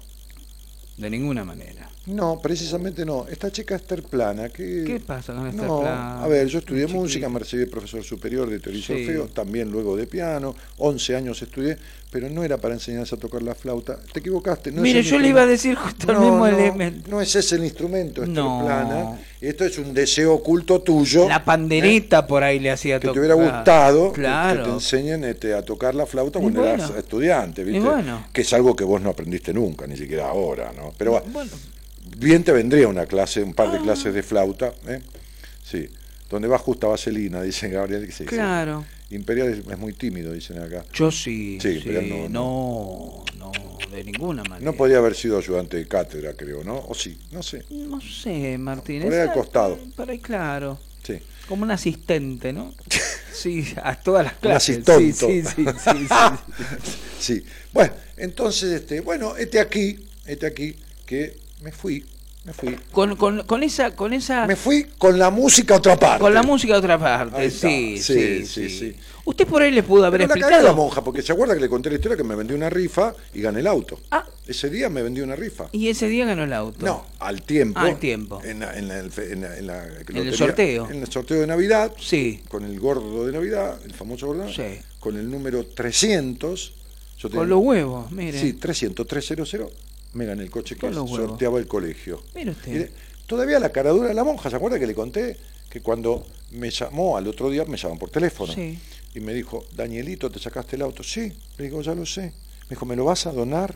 Ah, qué linda la ¿Sabes qué le dije? No. Estás en pedo. Claro. Estás en pedo. Yo Sí. confiarte en mi auto, le tendría que haber dicho así Claro. usted. ¿Cuál es el auto? Porque, ¿sabes ¿sabe qué pasa? La rifa se la quedó ella. Pues yo dije, toma, guarda la voz. Adelante, su excelencia reverendísima. El obispo no se podía hacer la boluda. El obispo vio que era el número 300. Buah, entonces, guarda la voz, guarda la voz, tenés la voz. Me saqué entonces le digo, ¿qué es el auto? ¿Qué auto es? Me dice, un Clio, cero kilómetros. ¿Cuánto vale? 13 mil dólares, me dijo. Bueno, te regalo 3 mil, dame los 10 mil en efectivo y listo. Ahí está. Y así fue. Muy bien. Y ella, pobre, no dijo que no. No, No. Los tres lucas verdes. No, sí, me mangueó para que se lo regalara todo. Una hermosa, una divina. Una, pero sí. Bueno, Como decía un cura amigo mío, todo es bueno para el convento. pero sí, Sí. usted hizo una donación, está muy bien. Sí, menos serpiente y fierro caliente que agarrar lo que. Claro, más bien, más bien. Sí, sí. Entonces, bueno, el dúo dinámico, dice Marina San Pietro. Mm, no, apenas, no. apenas un solo cada uno. Sí. A dúo no. No. Un solo. No. No, nos da impresión esas cosas. Sí. Este, esta Cristina Braida. ¿Qué le pasa a la nada, Braida? no- nunca contestó de dónde carajo son los. Por lo cual, lo de los escones es todo mentira. Y mentira. porque por ahí le digo yo, los esconde y no sabe dónde lo pone. No, Ah, no, no, es todo mentira. No mintió, sé, Martín. mintió, mintió, mintió, es una mentirosa. No, no, no se comió el escon, ni le probó la punta, siquiera. ¿No? No. La Braida es una mujer con ya con no, unos años de vida. No, no. ¿No le probó la punta Sí, al es una mujer con años de vida. Sí. Debe un montón. Sí, de vida. Ah, debe ser hermana de Debido. Sí, sí, sí, a lo ah, mejor. por ahí, sí, sí. Si tiene el 10% de la quita de Debido, me caso con la Braida. sí. Sí, no trabajo más. Sí. Sí, yo tenía que haber hecho el caso a mi mamá, que me decía, hacelo debido. Claro, veo. veo, claro, y usted, usted no. usted no. eh, hubiera hecho lo debido, ¿sabes cómo estaba? Mamita bueno, querida. en la BBC de Londres ahora transmitiendo. Sin duda, Claro. sí, sí, sí, sí. Desde su hotel en Londres, transmitiendo para la BBC de Londres, Exacto, tirado en la habitación, ¿no? Es maravilloso, este es un país tan generoso. Hermoso. Sí. Hay cosas que no se pueden ocultar, que son verdades. a- No, pero por supuesto, sí. Esa es una, ¿no? a todo nivel, a todo nivel. Sí. Mm, Sí. Sí, en todos los niveles. En ¿no? todos los niveles. Sí, sí, y de todos los gobiernos. Absoluto. Pero hay cosas que son como, ¿cómo le puedo decir? Como exageradas ya, ¿no? Y ya es que cada vez hacemos ser... una, hacemos un inter- una interfase, ¿no? Pero fíjese una cosa, el, el Ministerio de, de- de- de Obras y Servicios Públicos tiene un, un auditor general. Sí. que controla supuestamente los fondos eh, que ese ministerio en, en todo el tema de servicios y obras Sí, e infraestructura este, adjudica. Ujú. ¿Quién era la auditora del Ministerio de Servicios Públicos e Infraestructura? Sí, de la la mujer de Debido. La esposa de Sí, Debido. claro. ¿Cómo la esposa del ministro Bueno, pero va ella- a ser el que lo controla? Porque debido afanaba por adelante y ella estaba en los fondos. Estaba, estaba controlando los ¿Qué? fondos. Pero no, no importa que- de qué gobierno sea. pero- De cualquiera, pero sí, es- sí. Pero yo... Bueno, déjelo así. Cambiemos de tema. Este, pero esto no es... A ver, Pero esto fue... era, na- na- Le nadie tengo- está inventando esto. Le tengo una mala noticia. Sí. Cada vez va a ser más Sí, obsceno. sí, peor, sí, sí, por supuesto. Sí, sí, sí. Cada vez va a ser más Sí, obsceno. sí, sí, por supuesto. Este, bueno, eh, continuemos. Continúa, ¿qué dice ahí? ¿Qué dice la Eh, gente? No, no, sí, tengo la plata de debido, tampoco me caso. No, muy común que te pidan la donación para volver a rifar. Sí, ya sé, pero toma para vos. Ya te dije, Dani, los escon. ¿A dónde me dijiste? ¿A dónde, Braida? Acá no vemos nada, ¿eh? A ver, espera un poquitito. A ver, no, No. te lo comiste. A ver, Imperial es muy tímido. eh, Sí. que- todo boludez. Dani seguro le, les miraba el cinturón a las chicas. Ya está, no, no ¿No lo ves puedo- que no lo 200 puedo- posteos al pedo y no dice lo que le No pregunté? dice, no dice. Sí, Dani, son esos, es un puesto grande. Una porquería, no existe el escon con fruta brillantada, no, hay ni, pan, no. ni pan dulce en escon. No. El escon a lo sumo, puede a lo sumo, exagerando de pedo, algunos tienen una pasada de uva. Pero el escon se come solo, tibio, y en los lugares, en algunos de los lugares, lo sirven con un, con un pequeño pote de mermelada y de queso crema pero tiene que deshacerse, es arenoso el escon, se tiene que deshacer en la boca. ¿Eh? Con, como no comí nunca en mi vida, eran los del Hotel Sofi- Sofitel, ahí en la calle Arroyo. Había un mono muy famoso que era con. King. Claro. No, pero no, no. No, ese era Escon. No, no. ¿Cómo no? Sí, es con. sí, pero- Escon. ¿Quién? Sí. Escon. Según, según, porque hay gente que era. Cuando tenía más confianza le decía King, ¿me entiendes? Bueno. Con le decían por el apellido cuando iba al colegio. Y bueno, cuando lo trajeron de ahí de la jungla, que lo, y después hizo Pase un despeloto, se colgó de, una, de un edificio y lo, lo mataron, cagaron matando a... Pero ese era con. Pase con, con quién. No sé. No sé. Pero King Kong tenía algo con, con, la, con la, la rubia esa con la que. Para mí que tuvieron. Sexo. Sexo, ¿no? Sí, sí, sí, sí. Y pu- empleó mucho la saliva con porque la chica era un poco tanto estrecha para él, No, pero, pa- pero bien, no pero bien, pero bien. no se pase, no No, se carajo. pero bien. De ahí agarrados del, del, del- No. aparte le gustaba a ella la, la, la ¿cómo es? La adrenalina. No, yo creo mucho más en la pareja de Tarzán Conchita. Ah, eso sí, sí, sí, sí. Un hombre de sexualidad indefinida, eh, Tarzán. Tarzán, sí. Porque dormía, Mucho, eh, ¿eh? ¿cómo dormía Colgado. Tarzán? No, conchita arriba. Ah. Tarzán dormía con chita arriba. Sí, sí, Era un hombre de una sexualidad Sí, sí, indefinida. con la mona, la mona chita. Después Sí. estaba, ¿qué, qué estaba más? Tenía el, el- el-. Jane, ¿no era? Jane era la mujer. La Germo. Estaba buena. Sí, sí. Pero Jane, yo creo que. Y después, ¿qué estaba? Estaba Tarzán, Chita, que era la mona, y Jane, y no había nada, nada más, ¿no? No. Ah, no, Clarence era el de. El de Dactari. Que era un, un león visco. Visco, Pobre, sí, sí. qué- Y que decía, ¿qué haces, Dactari? No, Decía no. Vení, Dactari, curame No. que tengo acá un que resfrío. Qué hijo de Y puta. decía que sí. No, no, escúcheme, este, este, Sí, tengo una viscosidad terrible, Dactari. Recetame los lentecitos. ay Dios santo, bueno, este, no, sí, Tarzán tenía una cosa Sí, era una, una vivía colgado rara. de las de, la- De las lianas, era un colgado. la- Sí, era un colgado. Era un colgado que gritaba. Un grito medio. Hay gritos que se han escuchado en algún momento en la vida. Complicado. Sí. ¡Oh, oh! ¿Qué le hacían a Tarzán cuando gritaba? ¿Qué era lo que le estaban No sé. haciendo? Eso es lo que yo me pregunto. Porque vio, yo, yo lo veía, yo veía, Porque la- siempre que gritaba estaba oculto. ¿eh? yo veo la, la Tarzán de ahora, que con Johnny Johnny el Weissmuller, ul- eh, no, ya se murió. No, es el Tarzán de ahora. No, se murió, se murió. Pero vio que usted lo ve a Johnny Weissmuller todo musculoso. no, se murió. ¿Cómo se va a hacer morir? No, está muerto y enterrado 200 veces. Creo que lo enterraron con chita. Claro. Le enterraron la cabeza, pero bravo, Sí, la, no. una pelvis desarrollada la de la chica. No, no, olvídese. Olvídese. Este, eh, el asunto, Carlos Busquet dice, Dani, apaguen la luz, quiero dormir. Bueno, entonces digo, eh, esta cuestión de, de, de, de- de Tarzán y todo esto, estos, estos mitos, de todo este tipo tan, wow, tan macho y todo lo sí. demás, que andaba con el, cu- el culito medio al aire. Sí, con ese taparrabo medio de, de, de, de- ¿cómo es? De stripper de, de- Sí. del Golden. Sí, de- sí, Sí. Onda stripper del Un Golden. stripper del Golden era, sí. Sí. Era el rey de los Scone, King Scone. Claro, exactamente. Es muy bien. bien. Vamos a ponernos una cadena de venta de scone. Porque puede estar las medias lunas del abuelo. Nosotros podemos hacer King- el rey de los scone. Sí. King Kong. King Kong. King. Scone. Sí, King King sí. Sí, qué bueno. Qué bueno. Qué bueno. King se llama el boliche donde yo voy a comer todos los jueves en Ramos con mis amigos. Ah, mire usted. Se llama Kings, con apóstrofe S Ah, final. porque son varios reyes. ¿Eh? Porque son varios reyes. No sé, no, eso no significa varios. ¿Ah, no? Significa el rey mío. El, el Ah. apóstrofe posesivo. Ah, que yo apenas sé español. ¿eh? Sí. Eh, bueno, no, nada, eso. Eh, así que eh, me lo voy a comer a otro lado. Y si espera de la Braida se va a cagar de angustia, que todavía le estamos esperando que escriba ahí de los escones. No, no, dijo que Ah, eran ¿dijo? Ah. Dijo que eran los que yo decía. Ah, No, horrible. son feos. No, horri- horrible.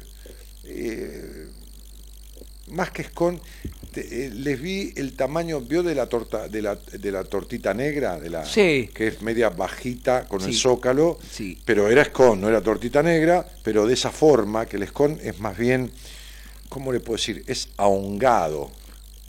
¿Cómo? Ahongado, como un hongo. Hongado era un, un dirigente que temía, que lo mataron. No, ese era hongaro. Ah, No, como, como un honguito el escon, pero, Mm. pero como si la masa fuera. La, ahí está, la masa del escon es masa quebradiza.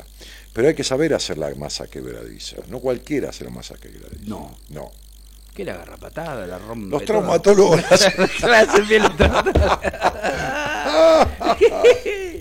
Sí, sí, sí, sí. sí. Eh, Que es la quebrada de Humahuaca. Marina San Pietro dice, el escon es parecido al polvorón, ¿lo probaste?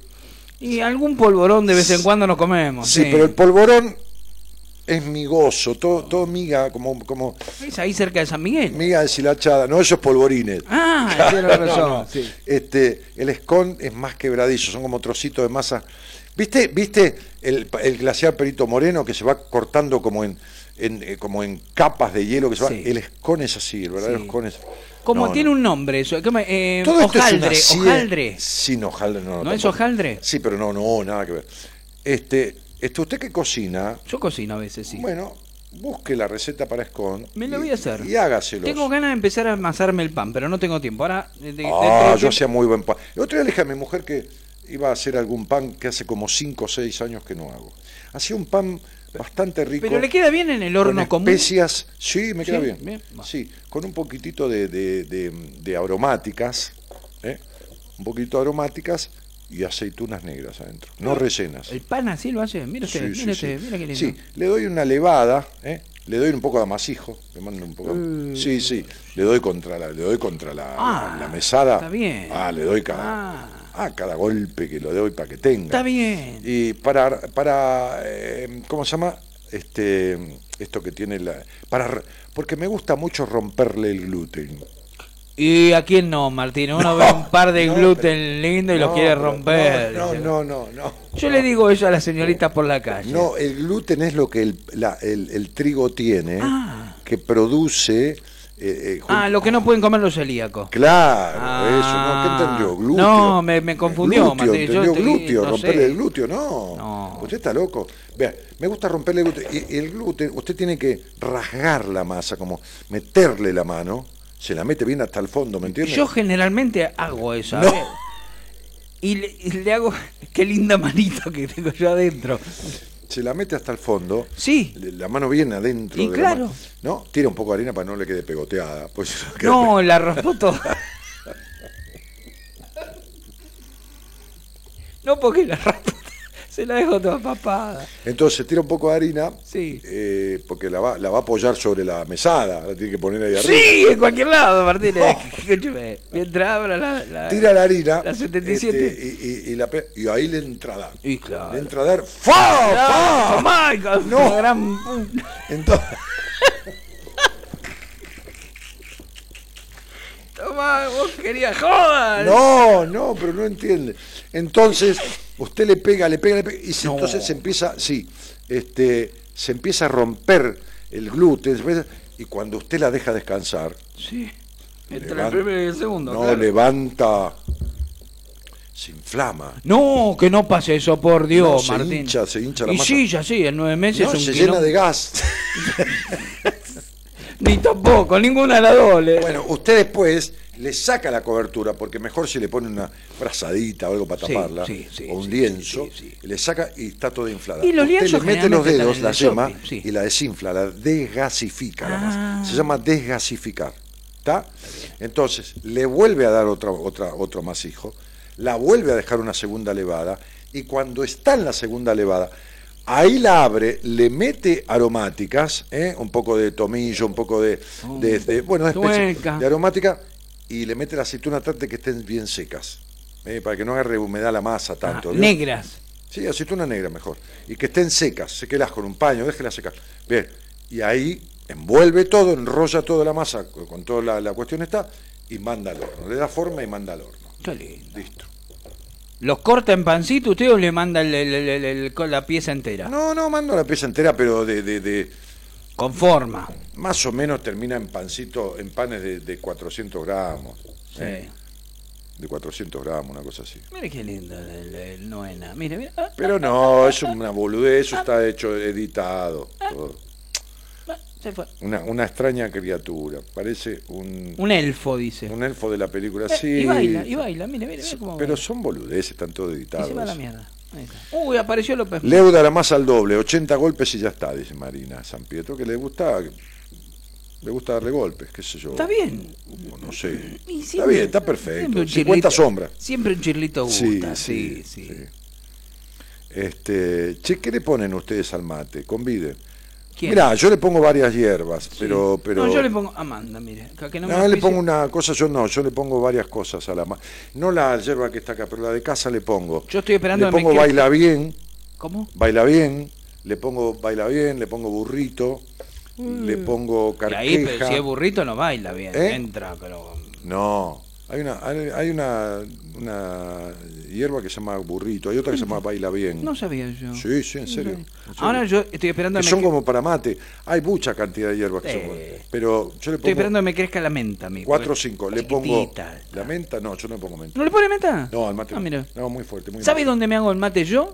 Se lo sugiero. Después le pongo este, un poquito de tilo, flores de tilo, y después le pongo manzanilla. ¿Sabe? Yo sabe lo que hago, agarro un pomelo. Ah, y boldo, hojas de boldo. Hago un pomelo, le hago un agujerito arriba. ¿Para qué? Lo, lo, ¿cómo es? Lo, Sí, sí, claro. Y la- la- lo vacío sí, sí. y la hierba adentro y la chabombí.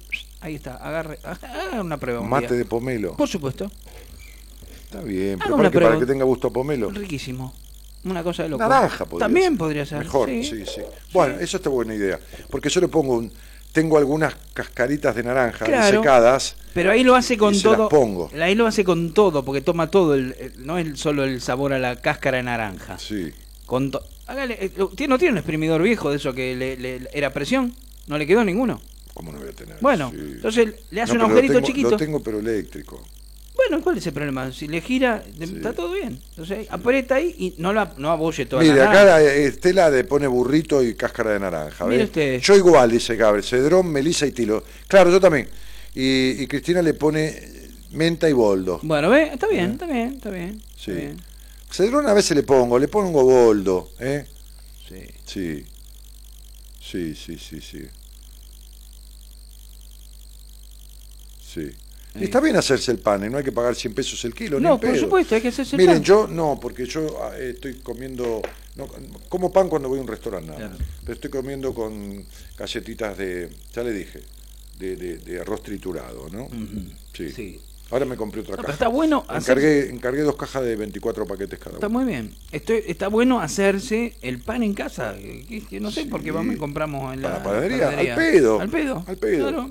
Pan hay que hacerlo en casa, si es una boludez. Igual no está a 100 mangos el pan, ¿eh? No, No, está a 100 no, mangos el no. pan, no está. en No todos lados. exagere, no no, exagere. no, no, está a 80 y pico, 90, eh, 80. Bueno, y- por 10 pesos no sé. No, pero bueno. Sí. Pero, a ver, ¿cuánto vale el kilo de harina? No, ni me acuerdo, Martín. Yo soy un desastre para los precios. Pero si las mujeres se ponen de acuerdo, por ejemplo, cuatro o cinco amigas, y compran una bolsa de harina, Sí. que le sale dos mangos, Dos no un mangos, paquete, le sale dos mangos, como- se reparten Claro. unos cuantos kilos cada una, la guardan, para hacer pan, Sí. ¿me entiende? Aparte, si usted quiere, se gasta de una sola vez. ¿Cuánto se va a ahorrar haciendo el pan uno? ¿50 pesos por, por kilo? Por lo menos. por lo menos. En 30, 40 kilos, que es un mes, un mes y pico, dos meses, se compra una, una, una fabricadora de pan, Claro. Atma. Sí. Pone la harina a la noche, pone lo que, lo que la, la receta le dice según el pan que quiere hacer. Digita en la parte de la, de la, de la, de la, pana- de la panificadora el horario en que quiere el pan y la costra que quiere que tenga, más blanda, más gruesa, más todo. Lo mezcla, empieza a mezclar la harina a determinada hora con todo y a la hora que usted le indicó tiene el pan listo y Aparte caliente. otra cosa, usted Sale dos mil y pico, tres mil pesos. usted hace más efectiva lo que hace, porque, a ver, por ahí se hace, se cocina un pan que lo parte en tres, cuatro partes y es lo que come en el día, no es que compra pan y le sobra y después le queda pan Pero- duro para pero tirar. No importa, no le queda nunca duro.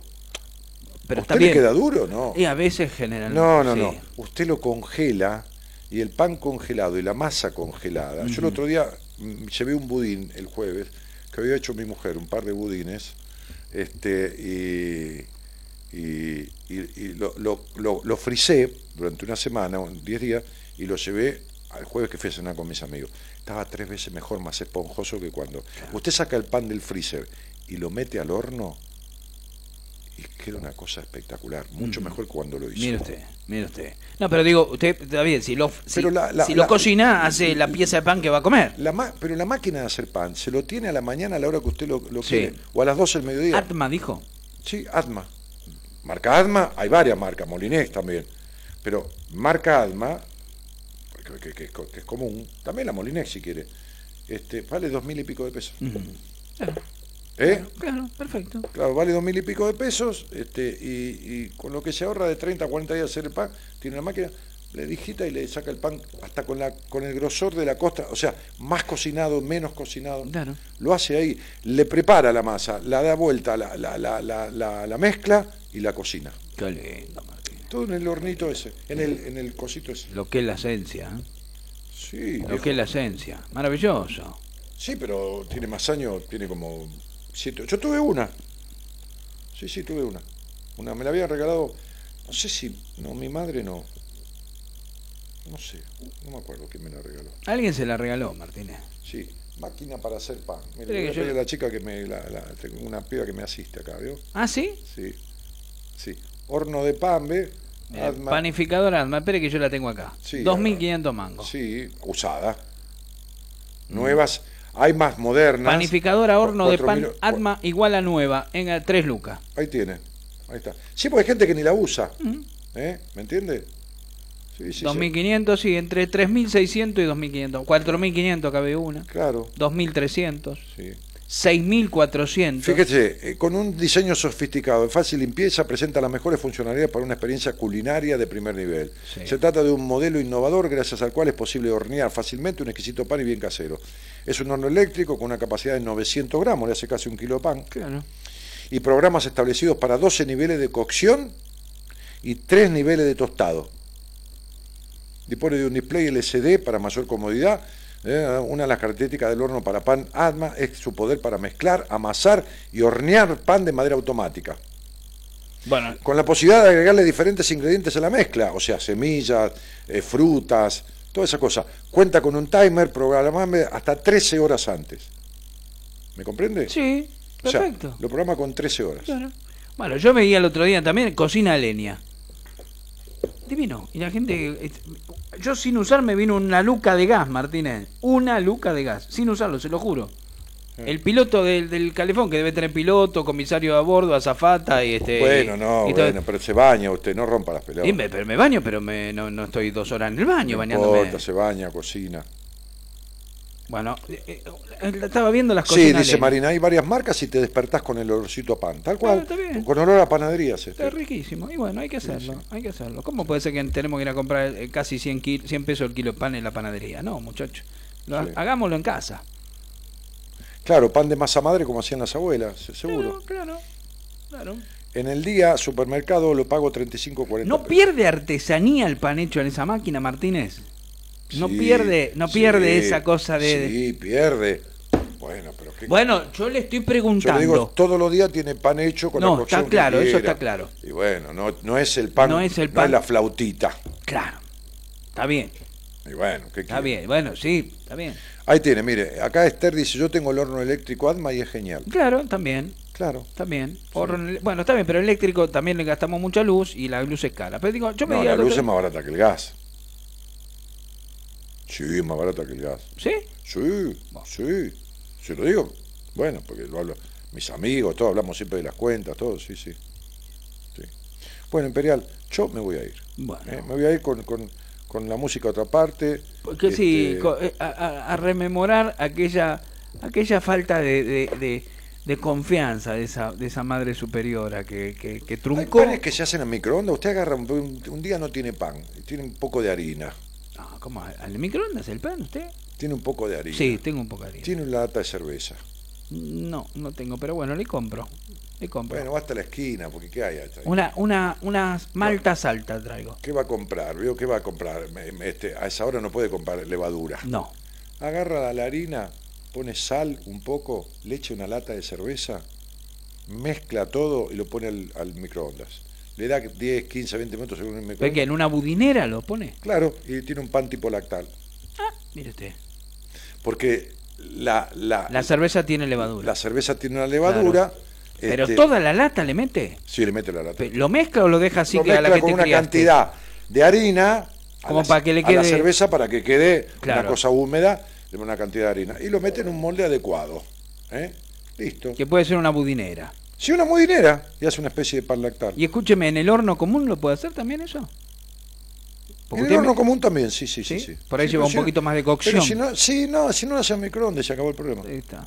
como quiera Ahí está. qué loco ¿no? Qué lindo. es como magia agarra harina Sí, y le echa una lata de cerveza y dice ¿qué carajo estás haciendo? un pan Un pan. Claro. Sí. un pan, dice. a mí me gusta mucho el arte culinario Le gusta a mí también, a mí también. Yo veo un culinario y quiero hacer arte ahí, eh, siempre. sí, Sí, sí, Ah, nos pasa eso, Martínez, ¿eh? sí Sí, como que nos, nos inspira al arte. A ver, no me obsesiona. ¿eh? No, bueno, no, no, tampoco no. No, no, no. Pero Tampoco no. me gusta, Sí, me gusta. sí. Voy a poner un poquito de crema en las manos porque las tengo resecas. Dios santo y la Virgen. ¿Qué se va a poner? Hins, Hins. Eh, no, la Pons, no, no. crema, la Pons Es una crema H. Con, con un poquito de aloe vera, ¿vio? Ah. Si quiere le doy un poquito. No, yo le agradezco. yo- es un tamaño para Yo- la cartera de la dama o Y el también la bolsillo del caballero, sí. Sí, tengo. Yo le voy al Necaxa, como Tengo decía. varios pomitos de estos, ¿eh? Yo le voy al Necaxa, como decía don Ramón. Sí, tengo un poquito reseca. ¿Sí? Sí. Sí. ¿Por qué se le resecan las manos, Martín? ¿Esa ansiedad de tenerte en mis brazos? No, no, a veces el clima, a veces que uno no está eh, tan hidratado, a veces Claro. no estoy tan hidratado. No. A veces estoy mejor hidratado. Sí, sí. Y bueno, es eso. Pero además es rico el, el aroma de la Al aloe vera, ¿no? Sirve para todo. Tiene tantas propiedades como, como Lázaro Báez. Casi Sí, el, el- sí. No, no tantas. No tantas, no, no, No, tantas. no. Sí. Sí. ¿Qué dice la gente ahí? ¿Eh? ¿Qué dice la gente ahí? Dice que el microondas hay que tener registro para manejarlo. Eh, ¿Cómo van a tener registro? Ahí me jodió, no lo entiendo. Ah, ya sé. Sí, y es registro de carga. El del microondas. Ah, micro, claro. Yo hago la torta en el microondas, dice Estela. No. ¿Hace torta en un microondas? Qué lindo. No sé, es un lugar chico para Eh, dos sí, personas. sí, No, para dos mujeres. Qué lindo. Qué lindo. Bueno, señoras, señores. Sí. ¿Y por qué este, no lactántricos? Voy a, a salirme del, del Facebook de Buenas Compañías Sí. para dar paso al Facebook de la madrugada de Juan Imperial Sí. este, y que ustedes puedan disfrutar del programa Sí. que el señor hace que va a cumplir ahora Nueve años. el día 25 de junio. 25 de junio. Qué interesante. Y acá con usted, mire lo, mire lo que le voy a decir, con usted acá en compañía, porque justo es martes, usted está el martes al aire, este mm, voy a dar un anuncio importante. Con usted acá. Usted cuando, cuando se fue a casar me llamó a mí y me dijo que vení que quiero compartir algo con vos. Bueno, ese día voy a dar un anuncio importante acá. Acá, con usted en presencia, vamos a comer algo. Comer brindis. algo, no hace falta. Sí, vamos a comer algo, Martínez. Bah. Venga sin comer ese día. No, no haga comida. No, no voy a hacer comida. Hacemos un pedacito de Una queso picadita. de Exacto, sí, sí, vamos a traer algo de eso. Picadita, queso, No, me rompa los huevos. Eh, Vamos a poner un, un- unos daditos de jamón cocido y eso. Bueno, si usted quiere, coma. Y sí, vas a ver el jamón cocido que te voy a traer y vas a mí, a, a vas mí a me gusta que el no. queso, jamón cocido, no sé. Bueno, crudo. Puedo comer un Ahora crudo, sí. Está medio seco, tranquilo así. Sí, yo le paso la, la toalla antes de traerlo. la- Bueno, toma, sí, sí, sí. sí. Tomamos. Sí, bueno, sí. unas aceitunitas, ¿quiere? Si quiere yo traigo un vino. Vele. Traigo un Nicasia y listo.